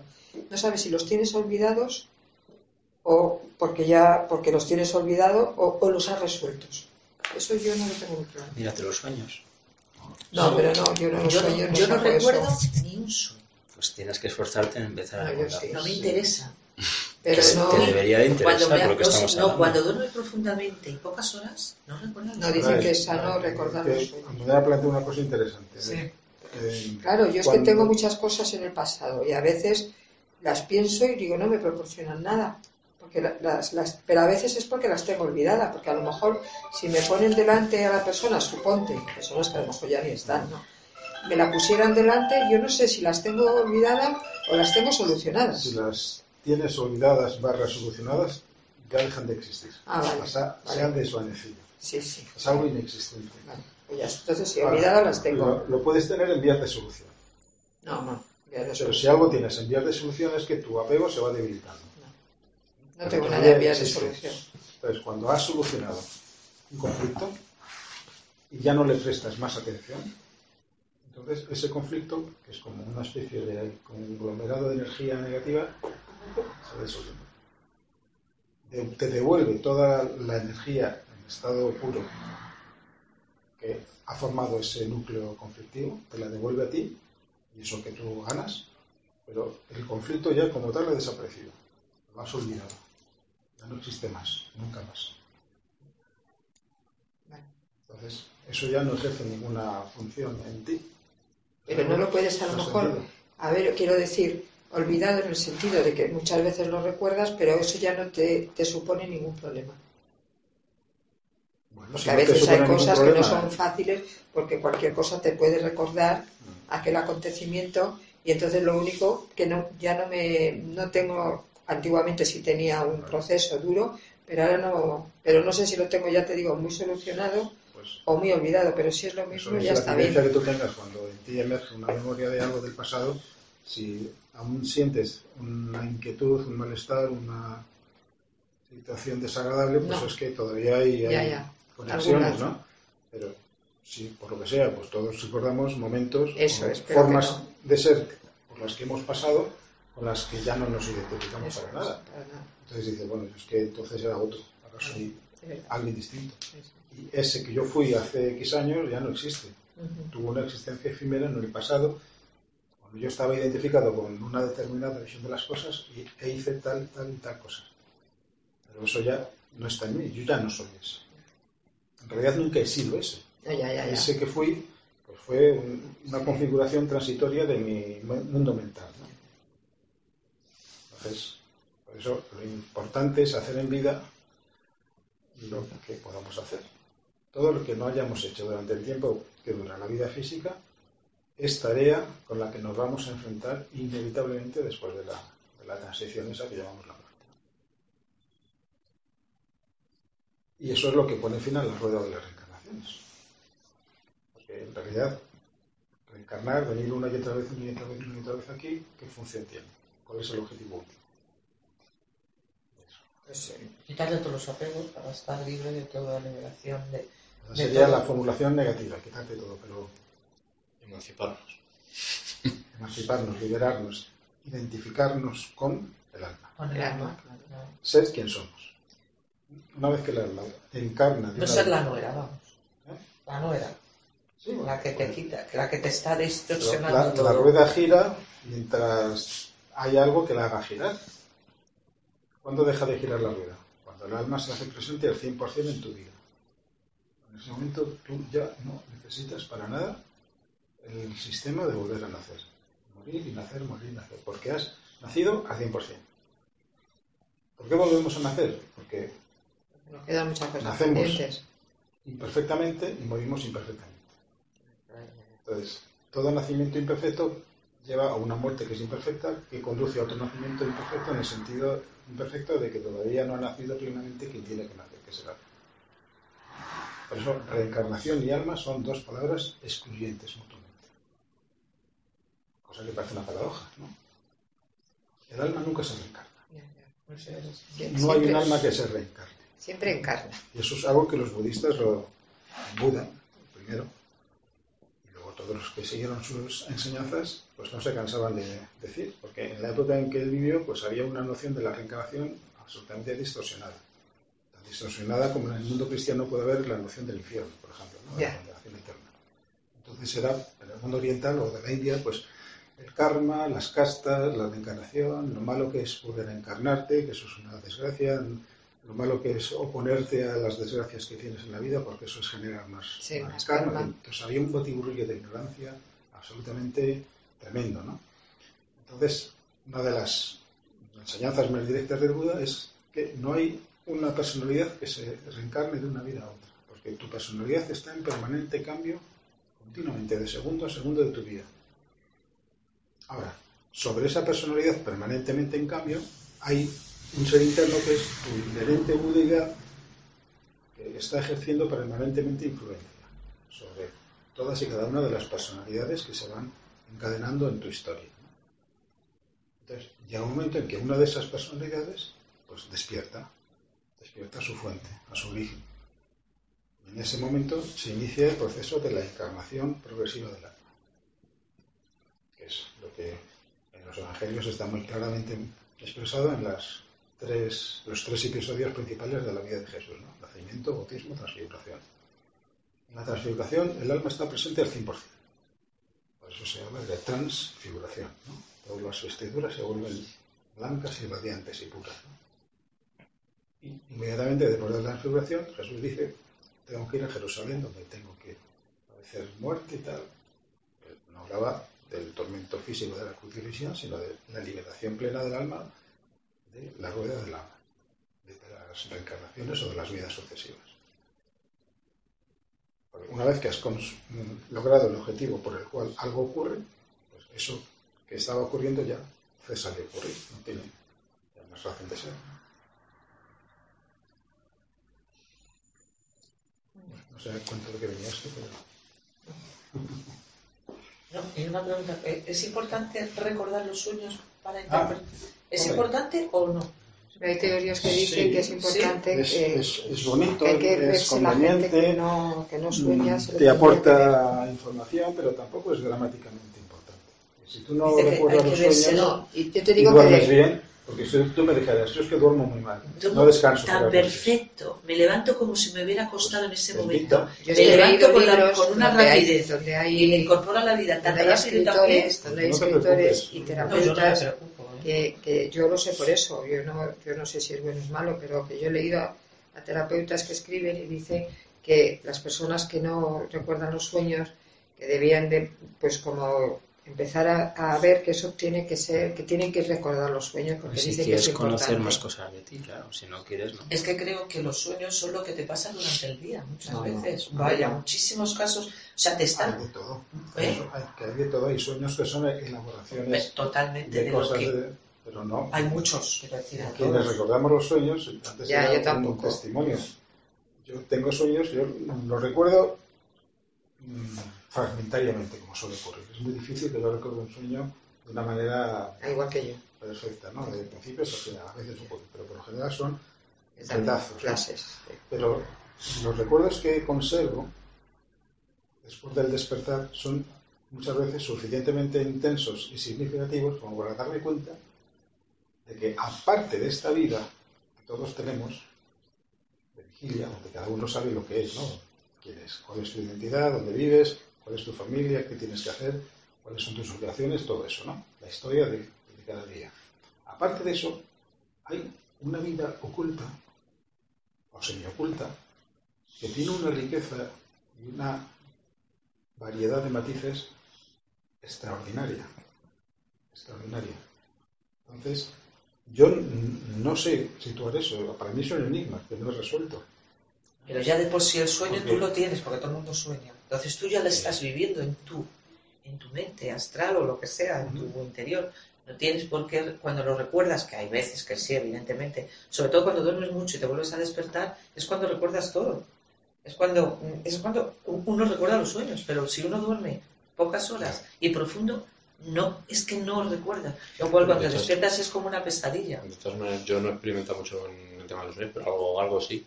Y dicen que cuando, o sea, si tú quieres recordar lo que sueñas, lo que tienes que hacer según te levantas y abres los ojos, apuntar lo que, no se lo que tengas nada, tu- no me acuerdo ni que había soñado. No, ahora ya no se acuerda nunca. Normalmente te acuerdas de un hilo. Yo, yo, a Hay mí me veces que pasa eso lo que a sí, ti, pero te acuerdas de un sí, hilo y empiezas a tirar del hilo y sí. dices, ah, Ah, eso sí, eso sí. Hay veces que dices, uy, me acabo. Hay muchas veces ese puntito, pero sobre todo cuando duermes mucho, ¿eh? Que te despiertas, entonces sí, pero cuando duermes Pero si poco. tú duermes bien, No, no. horas suficientes, Sí, sí. No era y te suficiente. levantas... bueno, Sí, para mí sí, porque. Ella duerme muy poquitas horas. Pero no me Sí, no te- perjudica mi salud. Bueno, pero Porque no me entero y soy feliz durmiendo poco que mucho. la recordación de los sueños es algo que inevitablemente ocurre en algún momento dado de tu historia personal. Entonces, hay, hay situaciones en que, por lo que sea, pues hay un mecanismo que se bloquea, que el alma directamente bloquea determinados mecanismos, no digo que sea todo, No, sí, sí. pero sí que ocurre perfectamente que el alma, que es la que tiene el conocimiento pleno de su historia, dice, en esta vida personal voy a introducir este factor que afecte a mi personalidad durante el tiempo que dure su vida, porque eso es conveniente para que la historia personal se oriente al, en el sentido que yo quiero, que es que se oriente hacia mí, que venga hacia mí, reconozca a mí como su fuente y que yo pueda descender plenamente a esa historia, para ponerla final, para ponerle el punto final. Por ejemplo, hay muchas, es como cuando tú sales a la calle no sales con todo el dinero que tienes en casa, ¿verdad? Sales con el dinero que necesitas para lo que vayas a hacer. ¿no? Entonces, cuando las almas vienen a este mundo, no vienen con todo, con toda la ganancia evolutiva que han conseguido. Hay muchas cosas que han ganado que se quedan el mundo del alma. Porque a lo mejor no es conveniente que sea- Perderlas. No, No. nunca se van a perder. No es conveniente que venga con determinadas cualidades adquiridas Plenamente.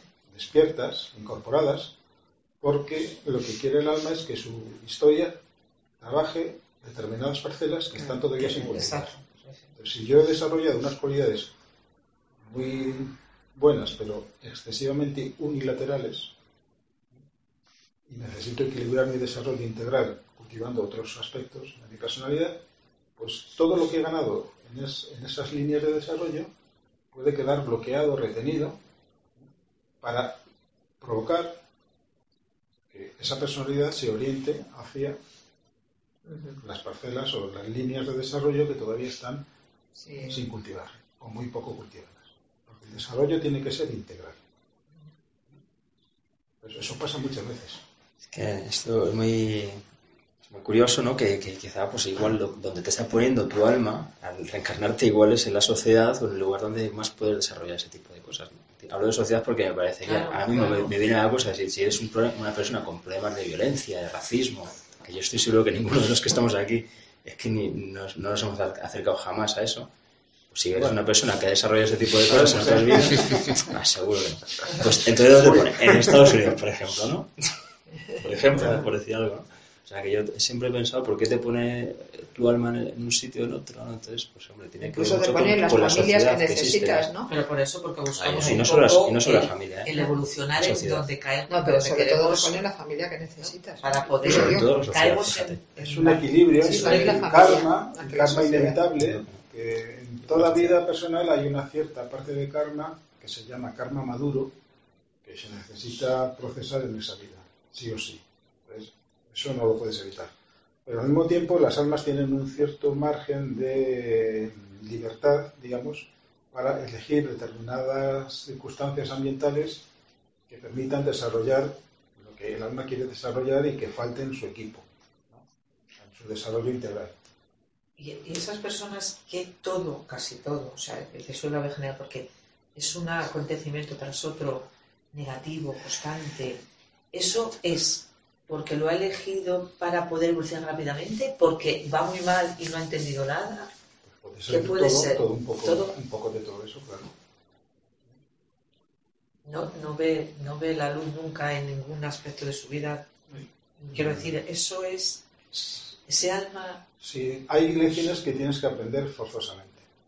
Si a la primera oportunidad de aprender esa lección no la aprovechas, pues te plantea una segunda oportunidad más fuerte cada en unas condiciones un poquito menos favorables. Eso es. Si no aprovechas esa oportunidad, Sí, una tercera. Y así sucesivamente, aumentando el grado de- de de- lo que nosotros llamamos condiciones desfavorables, pero en el fondo es cuando tú quieres despertar a alguien sí. y le dices, hey, no te oye. Y ya lo haces Entonces- más duro. Sí, sí. Le hablas, pero más fuerte. Tampoco te responde. Al final le agitas hasta que se despierta, ¿no? Y eso es lo que hace El para alma quiere que su sombra despierte. Yo estoy despierto, pero mi sombra duerme.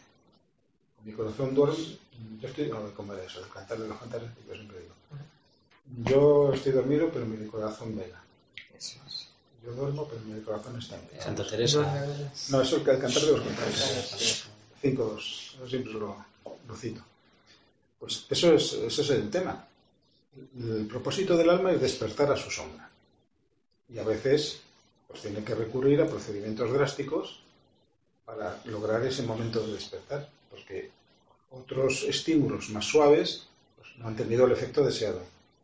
Si pasa eso, no- Pero cuando esa persona está constantemente en eso, lo que hace es hundirse más y al final no resurge porque es tan duro que al final la, la consecuencia es todavía peor. Bueno, Pienso, ¿no? No en, sé. en algunos casos puede Ah, ah, bueno, habrá ser espíritu que diga, uy, pero es muy difícil porque si todo es como que ya hasta bebes y te vuelves alcohólico. Hombre, yo y- pienso que la barbarie que puede ver una persona que ha nacido en Sudán del Sur o en Siria, nuevamente, en toda esta zona de ahí, pues yo creo que después de ver esas barbaries seguramente se curan de espanto, ¿no? O sea, igual llevar tanto al extremo algo, pues es lo que hace que ese alma diga, eh, ya, el cuerpo, el que, la, la encarnación que estoy teniendo en, en ese momento se va a solucionar esos problemas. Igual eso en, en, en lo que vibraba mal, ¿no? Pienso yo. Hombre, hay situaciones que para mí son inexplicables en el sentido de que yo no logro mm, tampoco me empecino en ello, ¿no? Por ejemplo, pues los, siempre los casos de sufrimiento extremo a mí siempre me han despertado no dudas, bueno, dudas, reflexiones que no me han conducido a, un- a una Sí, comprensión. Eso es. Sé que la, la- la respuesta está, sé que hay una razón. ¿Por qué estas criaturas que decimos son inocentes, ¿no? que no han hecho nada malo y que se ven desde pequeñas envueltos Eso en es. situaciones absolutamente dramáticas? Claro, eso clama al cielo, como decimos, ¿no? Nos provoca una- un escándalo moral infinito. Pero esa criatura tiene una historia también. Pero mm, de eso hay que sacar la conclusión de que en la historia de esa criatura inocente que está pasando esas penalidades ha habido situaciones en las que es ellas han provocado el sufrimiento que están recibiendo. Yo no puedo decir eso. No lo sé. Puede que sea así, pues no lo sé. Pero lo que sí sé es que siempre hay una razón por las cuales las cosas ocurren. Y que esa razón a veces se sitúa en un nivel de comprensión al que tú no has llegado o yo no he llegado. Pero sé que ese nivel de comprensión existe. Sé que hay una razón por la cual esa masa de sufrimiento absolutamente intolerable existe. Porque claro, la otra salida cuál es? Pues es que este mundo es absurdo, este mundo es la creación de un espíritu perverso, malvado, sí. torpe, cruel hasta la saciedad. Entonces, si te dejas arrastrar por ese sentimiento de incomprensión de rebeldía profunda, pues al final te llevas, te llevas mucho más de lo que querías llevarte, ¿no? Y Arrasas con todo, con todo un- una visión de la realidad, ¿no? donde hay cosas muy valiosas. Entonces, si mantienes los principios básicos, que es todo ser humano es una chispa divina. Vivimos en un mundo donde hay una inteligencia subyacente y, una, y un amor infinito que está detrás de todos los acontecimientos. Y aceptas que eso es un postulado básico. Entonces, aceptando esos dos postulados básicos, hay una inteligencia y un amor y un propósito, tres, ¿no? los tres aspectos de la, de- la Trinidad. La voluntad de Dios, el amor de Dios y la inteligencia de Dios, ¿no? que se manifiesta en su creación. En la creación estamos nosotros, los seres humanos, que tenemos libre albedrío, que no somos robots ni autómatas guiados por la mano divina, ¿no? para que no hagamos nunca cosas malas. Si somos seres germinalmente libres, pues tenemos que aceptar que el hombre ha hecho cosas terribles en el pasado, la humanidad. Y nosotros mismos, tú decías de lo del racismo, si fuéramos capaces de ver nuestra historia personal, descubriríamos Lo que hemos que ha habido... y lo que hemos no, hecho. lo que hemos hecho nosotros no, porque nosotros somos únicos y irrepetibles. Lo que han hecho personalidades Ah, y eso nos que han sido... Hombre, Ah, nos afecta al. Tú lo que hiciste ayer te afecta lo que haces hoy, ¿no? Claro. Si Habla yo- de tus personalidades. Si yo hoy cometo un- Pero hablas de la propia personalidad. Claro, ah, de la historia vale. personal. No que lo que haga otro te afecte a ti. Si yo mm, cometo un crimen y mato a alguien Ya, ya, ya. y luego me voy a dormir y me, des- Sí, sí. duermo y me despierto el día siguiente, el crimen no se ha borrado, Exacto, ¿verdad? sí, sí. Quiere decir lo que tú hayas hecho en todas tus. Bueno, pero Esta también vida tiene que ver es la con consecuencia uno. de muchas vidas. los demás también te a ti. Claro, todo nos- pero Claro. sobre todo lo que a mí me influye es lo que ha ocurrido en todas las vidas Ya, que han ya. dado origen a esta que estoy yo viviendo. Claro, claro. Ya, ya, sí, eso es, ese es, En esas tu vidas yo alma. no, yo no he estado. Ya, ya, ya, ya, Mi ya. personalidad empírica Pero tu actual, alma con nombre sí. y apellidos. Pero esa, esas otras vidas, no, ni siquiera mi alma. Esas otras vidas ¿Tu son. alma tampoco emana- está en esas vidas? Ah, bueno, sí, es lo que voy a decir ahora. Ah, claro. Todas esas vidas son emanaciones de la misma fuente. Eso es. El hilo común de todas las vidas de mi historia personal Sí, es que sí. todas ellas han sido emanadas de la misma fuente. Lo que tú decías Entonces- antes, cada vida vienes a aprender una cosa. Porque muchas veces son sea. paralelas y vas aprendiendo Pero paso a todos paso. heredamos, heredamos Sí, sí, sí. una herencia Claro, que es nuestra. reencarnación. que es de nuestras vidas, an- mm, de las hecho. personalidades anteriores que han dado origen a esta, pero no de mis reencarnaciones anteriores, aunque sea una manera muy sencilla de hablar, ¿no? Pero en realidad, si queremos hablar con rigor, yo no soy la reencarnación de nadie. Ya, ya. Yo soy la encarnación de mí mismo. Ahora, esta vida que yo estoy viviendo ahora es la consecuencia de una cadena de vidas anteriores, Ah, sí, todas las cuales Sí, han sí. tenido la misma fuente que tiene esta vida que estoy viviendo yo. Ese es el cambio de, ori- de- de concepto, de orientación mental, que es importantísimo para comprender lo de la reencarnación. Porque si no se comprende eso, se malinterpreta todo lo la Ya, ya, sí, sí, sí, eso sí lo he entendido. bien. Por eso, hablando un poco de lo que decías, si fuéramos conscientes de las cosas terribles que han hecho, seguramente, Nuestras personalidades anteriores, nuestras Claro, personalidades sí, sí. anteriores, Entonces, que vayamos a lo que ha habido de todo, ha habido asesinos, violadores, torturadores, ha habido también torturados, asesinados, eh, violados, o pobres, ricos. sea, seguramente ha habido toda la constelación de personalidades posibles. No, pero si tu personalidad actual eh, ya está viendo Claro. esas chinitas o esa luz que está tirando el alma, ¿no? pues de alguna manera es porque algo has evolucionado Ah, más que otras personas que les ves todavía que están lo ahí. que. Que yo les entiendo, lo comprendes, que es un proceso evolutivo, que cada uno tenemos nuestro... A saber la de vidas que, Eso que llevamos es. nosotros para, para haber estado aquí, Y quizás. hay ganancias permanentes. Hay un momento en que se adquiere mm, la comprensión de un valor, de una cualidad ética o moral o intelectual, que ya se convierte en un valor permanente, en un haber permanente, que luego lo utilizarás más o menos en, tu- en la prolongación de tu historia, según las conveniencias y el plan del alma. Porque lo que importa es el plan del alma siempre, el propósito y el plan del alma. El propósito del alma es hacerse plenamente presente en el mundo físico y volver al Padre, volver a la fuente. El alma. Ella no tiene propósito propio. Es lo que se llama la voluntad sacrificada del alma. La voluntad sacrificada del alma, porque el alma por sí sola no tiene voluntad propia. Tiene la voluntad de la fuente de la cual ella emanó, la monada, el espíritu del Padre. Entonces, para cumplir ese propósito, pues elaboró un plan. Y ese plan va en función de cómo se va desarrollando la historia. Si la historia se desarrolla en un sentido positivo, pues el plan sigue ese sentido positivo. Pero hay veces que pues, la historia se desarrolla en algunos aspectos de manera errónea o de manera no conveniente. Entonces el, alma elabora un plan para rectificar determinadas orientaciones que están presentes en su historia. Pues ese plan puede ser provocar una situación de crisis profunda en una vida para que esa determinada personalidad despierte a una tendencia errónea y rectifique la orientación global de la historia. Pero lo que le importa al alma es la orientación global de la historia, no lo que le pase a una determinada person- personalidad suya, sino la orientación global de su historia.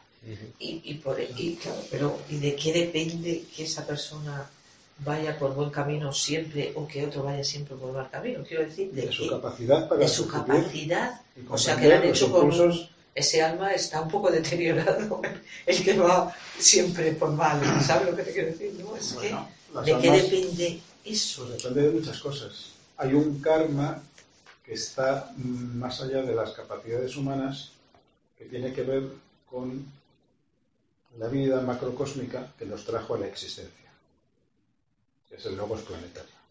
Depende de que luego hayas venido a que te Claro. toque una vida Nosotros más placentera que Hemos venido a la existencia, supuestamente, pues a través del logos planetario del planeta Tierra, que tiene un karma, cósmicamente hablando, Ah, ah, y- y de- complicado. o sea, claro. aunque nosotros seamos incapaces de identificar como maldad moral en qué sentido es complicado o es negativo el karma del logos planetario, porque no tenemos la más Ni mínima capacidad mental. Pero por ni venir de ese logos tenemos que... Solamente podemos extrapolar el grado de evolución cósmica imperfecta del logos planetario mirando la calidad de la materia terrestre con la cual yo forzosamente tengo que construir mis cuerpos. Como esa materia es imperfecta, la materia física, la astral y la mental es imperfecta, y la prueba está pues, en la Es lo que vemos. Pues esa es la única señal que yo tengo para extrapolar el sentido de que en la vida cósmica que ha creado este mundo, en su nivel, para mí inconcebible, en su nivel, está todavía trabajando en cuestiones parecidas a las que yo estoy trabajando. Pero claro, yo no puedo ir más allá de esa analogía, porque no tengo ni idea de cómo puede ser la vida psicológica y mental de un logos planetario. Es que es tan absolutamente distante de mi capacidad humana de comprensión como un cangrejo de mí mismo, ¿no? Sí, sí, sí. hace nada. Entonces, hay determinadas, determinados aspectos del karma cósmico que inevitablemente afecta a, las almas humanas y a las mónadas humanas, porque una mónada, que es la fuente de la que el alma proviene, es una unidad de energía que forma un chakra de un logos planetario. Igual que nosotros tenemos nuestros chakras más o menos desarrollados, el logos planetario tiene sus, su sistema de chakras más o menos desarrollado. Si tú estás formando parte del chakra, por ejemplo, del plexo solar, del logos planetario, ¿no? como mónada, ojo, no como personalidad, ni siquiera como, como mónada. Tú eres una unidad de energía viviente que forma parte de un centro de energía situado en el segundo plano del sistema solar, el plano llamado monádico, que es el centro de energía del logos planetario. El equivalente a lo que en el logos planetario, en su cuerpo etérico, sería un centro de energía, un chakra. Plexo solar, el corazón o lo que sea.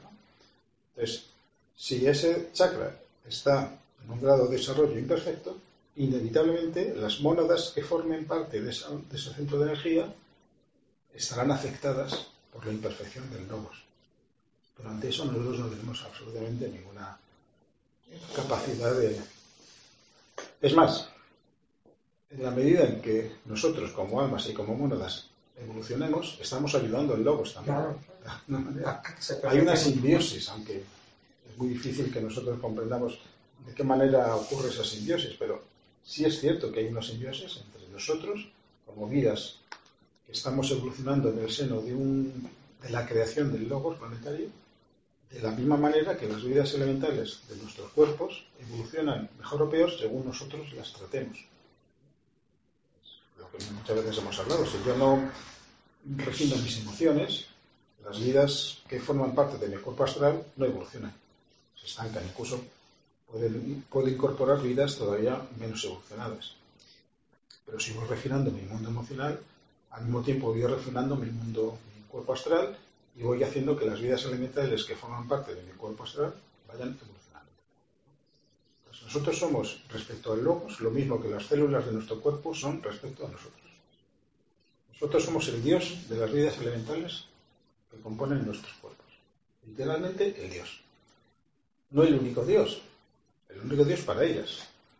Porque no están en el cuerpo de otro ser humano, están en, en el tuyo. Mientras estén en el tuyo, tú eres el Dios de ellas. Mientras nosotros estemos sujetos a esta manifestación planetaria, que es el planeta Tierra, estamos de alguna manera sujetos al logos planetario terrestre. A medida que vamos iniciándonos, vamos pasando a la esfera de influencia de vidas cósmicas mayores, y luego solar. A partir de cierta iniciación, yo de alguna manera me libero mm, de esa influencia kármica negativa, por decirlo de alguna manera, que sobre mí tiene el logos planetario de la Tierra. Pero entro en otro campo de karma todavía más incomprensible, que es el karma del logos solar, que a su nivel cósmico todavía es un ser que está evolucionando. Es el discípulo del logo solar de Sirio, de la estrella Sirio. Fijaos lo que eso significa. Eso ya Madre nos, nos rompe nuestros esquemas. Sí, Pero es bueno, es bueno, no, no, es bueno irse. Sí, sí, sí. Es bueno ir, sobre todo si alguna Me vez gusta tenéis oírlo, ocasión- pero yo ya, claro. si alguna vez- no, yo tampoco, ¿eh? Yo no- lo, lo verbalizo y lo digo, pero tampoco eso quiere decir que yo penetre más de lo que podéis penetrar vosotros en este misterio. Pero alguna vez sí que es bueno hacer la experiencia en una noche que veáis el cielo tal, e identifiquéis la estrellita siria, ¿no? que es la más brillante del, del firmamento nocturno, en el hemisferio norte. Entonces, hagáis la meditación siguiente. La vida que se, que se expresa a través de esa estrella es el maestro de la vida que se expresa a través del sol. A través del sol. Del sol. El sol, nuestro sol, y la estrella sirio se relacionan entre sí de manera análoga a como un discípulo se relaciona con su maestro. Pero es que a su vez Sirio es el discípulo de, otras, de Ya, otros logos sí, sí. cósmicos. Y así hasta un punto en que ya no, no podemos decir nada. Porque el siguiente logos cósmico después de Sirio es una entidad cósmica a la cual el maestro tibetano, que no se lo inventa él, evidentemente, sino que es algo que forma parte de- del acervo de sabiduría de nuestro planeta, de los iniciados de la logia espiritual de nuestro planeta, se refiere a esa entidad como aquel sobre quien nada puede decirse.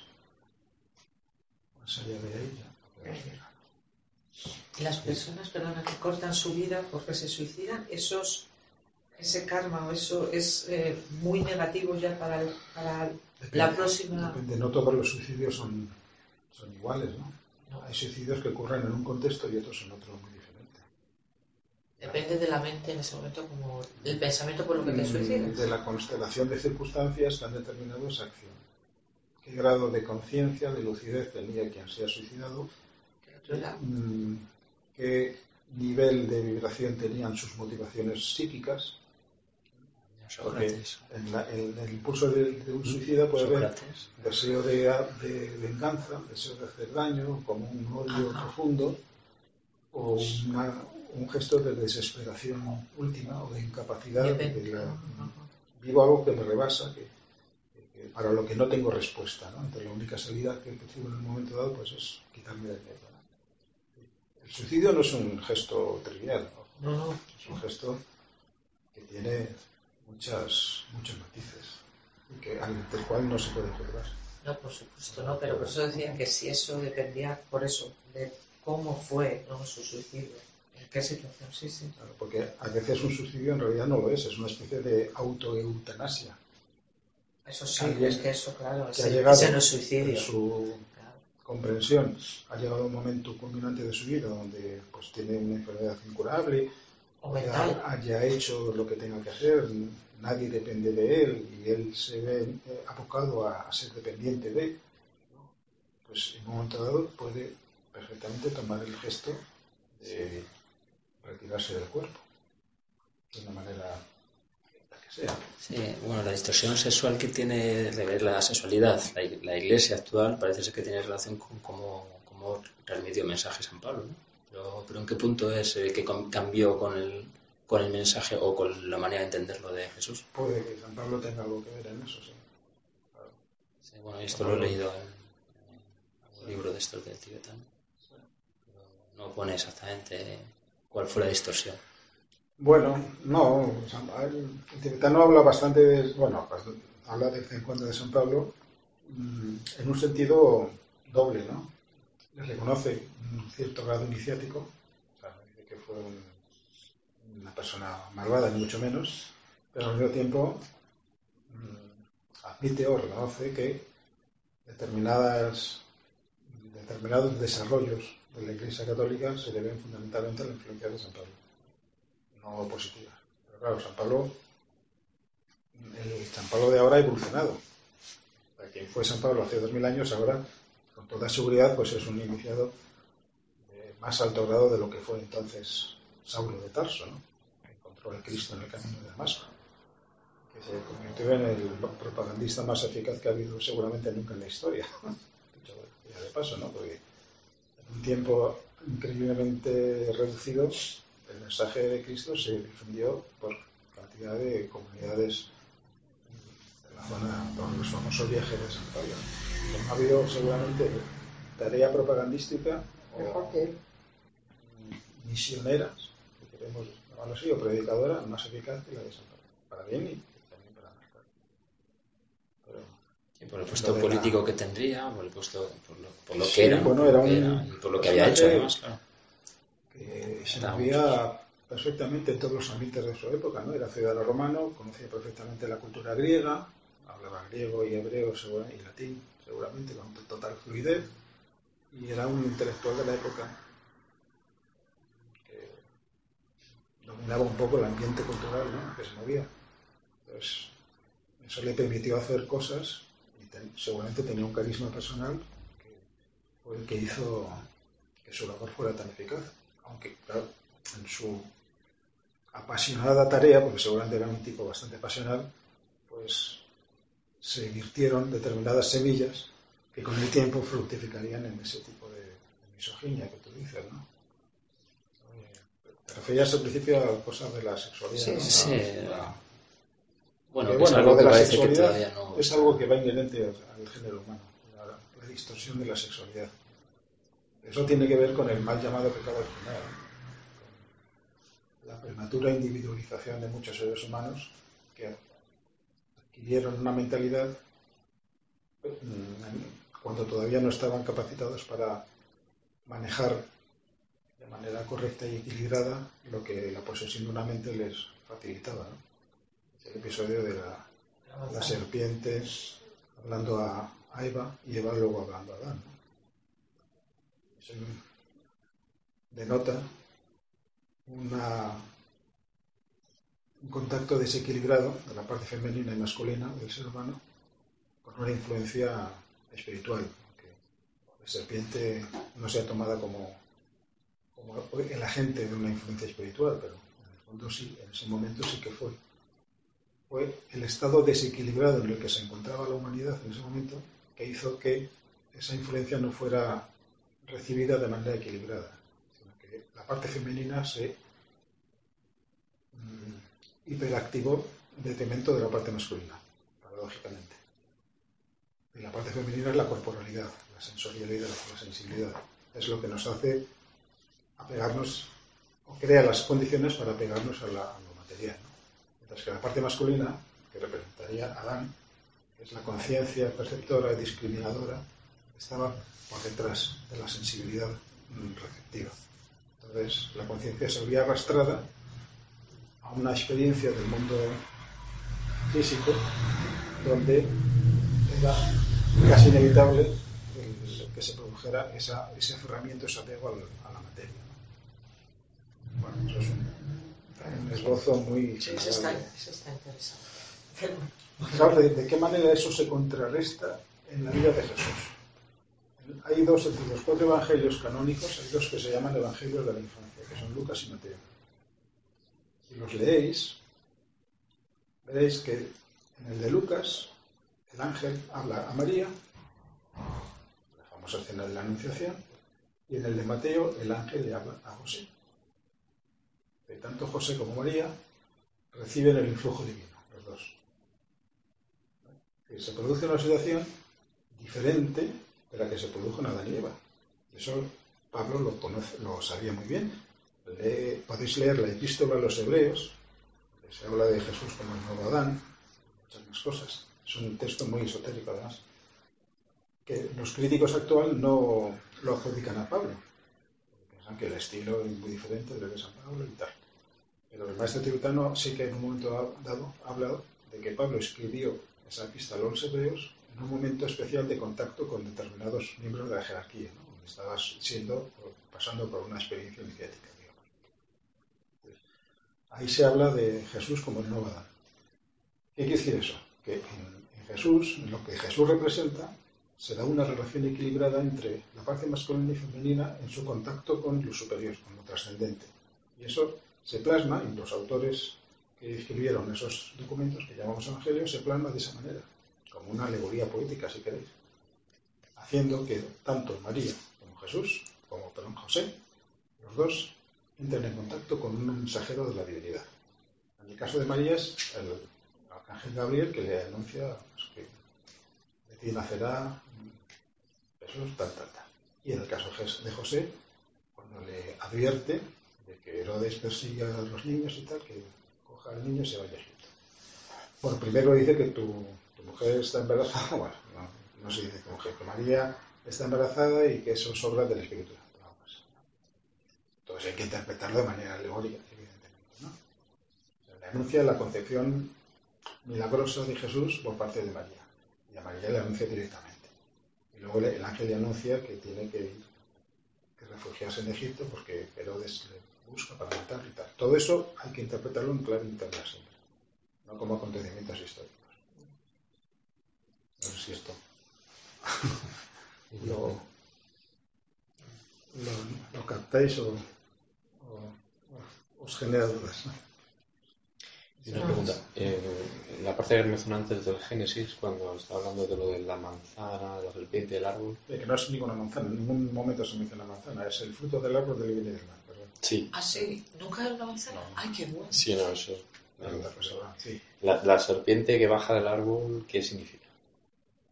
Gran pregunta. Gran pregunta. Pues es una influencia, pues si aquí tuviéramos un antropósofo te diría que es el impulso luciférico que se introduce en la evolución humana. ¿no? La serpiente representa Ellos hablan de dos impulsos, el impulso luciférico y el impulso arimánico. Son, el impulso luciférico es el que quiere subir a, quiere ser como Dios, que es lo que le dice la serpiente. ¿no?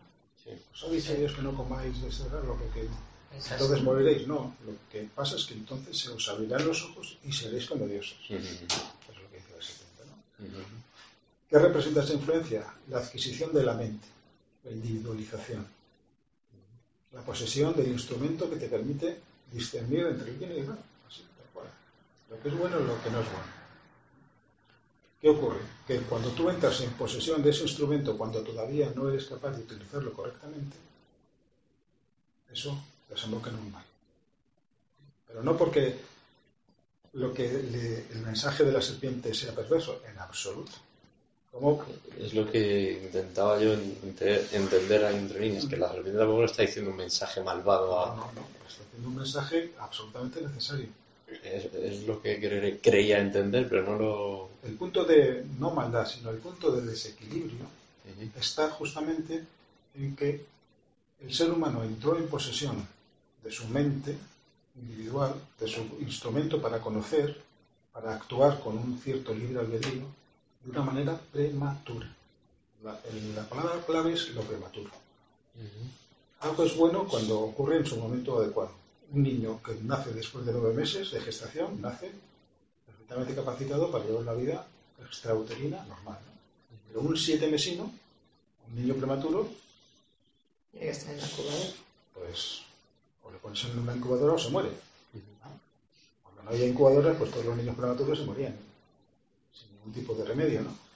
Entonces, lo que ocurrió en un determinado momento en relación a la humanidad terrestre, como consecuencia de ese carne heredado del logos terrestre, es que hubo una individualización prematura o una aceleración indebida del proceso que condujo a la individualización humana.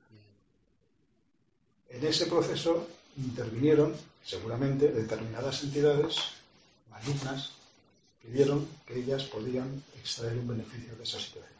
Pero ellas no fueron las causantes, esas entidades malignas, esa especie de, de vampiros cósmicos, ¿no?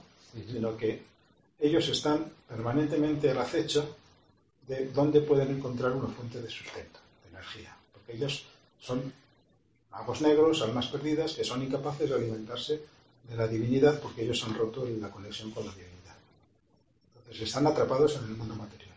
Y su única forma de supervivencia es captar energía que los humanos generamos. Y que para ellos es su alimento. Igual que nosotros tenemos granjas donde cuidamos eh, pollos, eh, patos, eh, cerdos, ovejas, no sé qué, para alimentarnos de ellas, ellos van buscando granjas humanas. Porque solamente a partir de energía humana ellos se pueden alimentar y pueden renovar sus vehículos. Porque no tienen otra posibilidad. Han roto la conexión con la mónada, con el alma. ¿no? Hay muchos matices ahí. ¿Estos pueden tener cuerpo físico? Estas... Pueden o no, no, por lo general no lo tienen. Porque han perdido el átomo físico permanente. Entonces, la cabeza de átomo físico permanente no pueden. Pero esos nunca fueron humanos, ¿no? Sí, claro. Ah, sí. Humanos. Ah, esos fueron humanos y se perdieron. Son almas perdidas. Perdidas. el Probablemente empezaron bebiendo y haciendo cosas. O sea, que son almas Cortaron irrecuperables. el hilo, el hilo. Bueno, Hay un. Pero es que dos al mismo tiempo. Cortaron el hilo con el alma, o sea, cortaron el antacarano. Sí, Pero el cortan no el pueden sutratma, Más que Santacarán, el sutratma. Es lo que yo pensaba haber hablado hoy, pero bueno, ya lo veremos la próxima semana. Pero sí, son seres humanos que, cuyas historias personales se han ido apartando de manera progresiva hasta que llega un punto en que ese apartamiento ya es irreversible en relación al alma. Pues el alma influyente puede ser vampirizada hasta cierto grado por el alma encarnada, porque el alma encarnada es de la misma esencia que el alma influyente. Entonces, lo igual puede vampirizar a lo igual. Entonces, el alma encarnada tiene cierto poder para absorber energía del alma. del alma influyente, hasta que el alma influyente diga hasta aquí hemos le ¿Es más importante el alma ¿eh? influyente? Hombre, el alma influyente es el alma. El Ah. alma encarnada es una manifestación del alma influyente. Pero en determinadas circunstancias, pues circunstancias kármicas para nosotros misteriosas, una determinada historia personal se puede desarrollar de tal manera que provoque la ruptura total, irreversible, con relación a su alma fuente. Eso es lo que se llama un alma perdida. Aunque, estuve- aunque sea en esta época de evolución, da igual la época, ¿no? No, es que como hemos sido, como hemos sido Entonces, muy No hay salvación para esas almas perdidas, claro que hay salvación. Lo que ocurre es que esa salvación implica la disolución irreversible de sus cuerpos. Mientras esos cuerpos se sigan regenerando Alimentando. como consecuencia de que van buscando alimento vampírico, vamos a decirlo Sí. así, se alimentan de energía que los seres humanos exhalamos porque no la controlamos. Se alimentan de aquellos seres humanos que no son los dueños de su corporalidad. Porque el cuerpo Sí, es puedes poner nombres, psicópatas, sociópatas. Bueno, todo, Entre otros. no, cualquiera, pues fomentan guerras, por ejemplo. Pues todo el Que todos desastre de Siria y de todas las guerras que ha habido en la historia, pues en una cierta medida, no en su totalidad, pero en una cierta medida son acontecimientos provocados por estos seres vampíricos que todavía controlan buena parte de, de- de nuestro mundo, ¿no? Entonces, la salvación para estos seres es está en cortarles radicalmente toda fuente de alimentación. Cortarles radicalmente toda fuente de alimentación. ¿De qué manera se consigue eso? Cuando los seres humanos, que somos los que les alimentamos, seamos todos dueños de nuestra energía y no nos dejemos de utilizar. y ahí es cuando ellos pueden cuando eso evolucionar ocurre, pueden empezar a a no alimentarse. entrar en una línea de descomposición irreversible de sus envolturas, de manera que la esencia pueda liberarse y retornar a su fuente. Entonces, esas almas se tienen que incorporar a un ciclo evolutivo posterior, donde tienen que empezar desde cero a, a rehacer todo el proceso. Es como repetir curso. ¿Cómo? Repetir curso. Ah, si no apruebas las asignaturas del curso donde estás, tienes que incorporarte al- a la promoción siguiente. ¿no? Bien. Todo esto es un relato muy Ya, condensado, ¿no? de, de cosas que son muy misteriosas y que yo no pretendo comprender más allá de lo que podáis comprender vosotros de lo que yo comento, ¿no? pero que es una realidad existente en nuestro, en nuestro mundo. Pero lo que para nosotros es prioritario es ser el rey de nuestro mundo interno, de nuestro reino. Porque esa es la única manera de no alimentar a los entes vampíricos que, que nos pueden absorber la energía.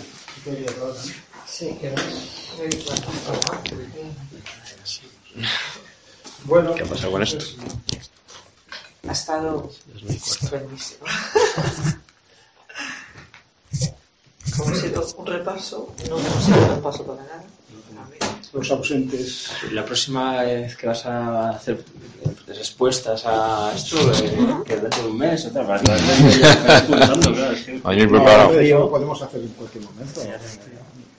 Cualquier día Lo mejor es que no haya pizarra para perderse en las palabras. Queremos una clase de, de eso, de respuestas. comentarios. Aclaraciones. Hacemos cuando que vosotros me digáis y yo estoy a vuestro servicio. de eso.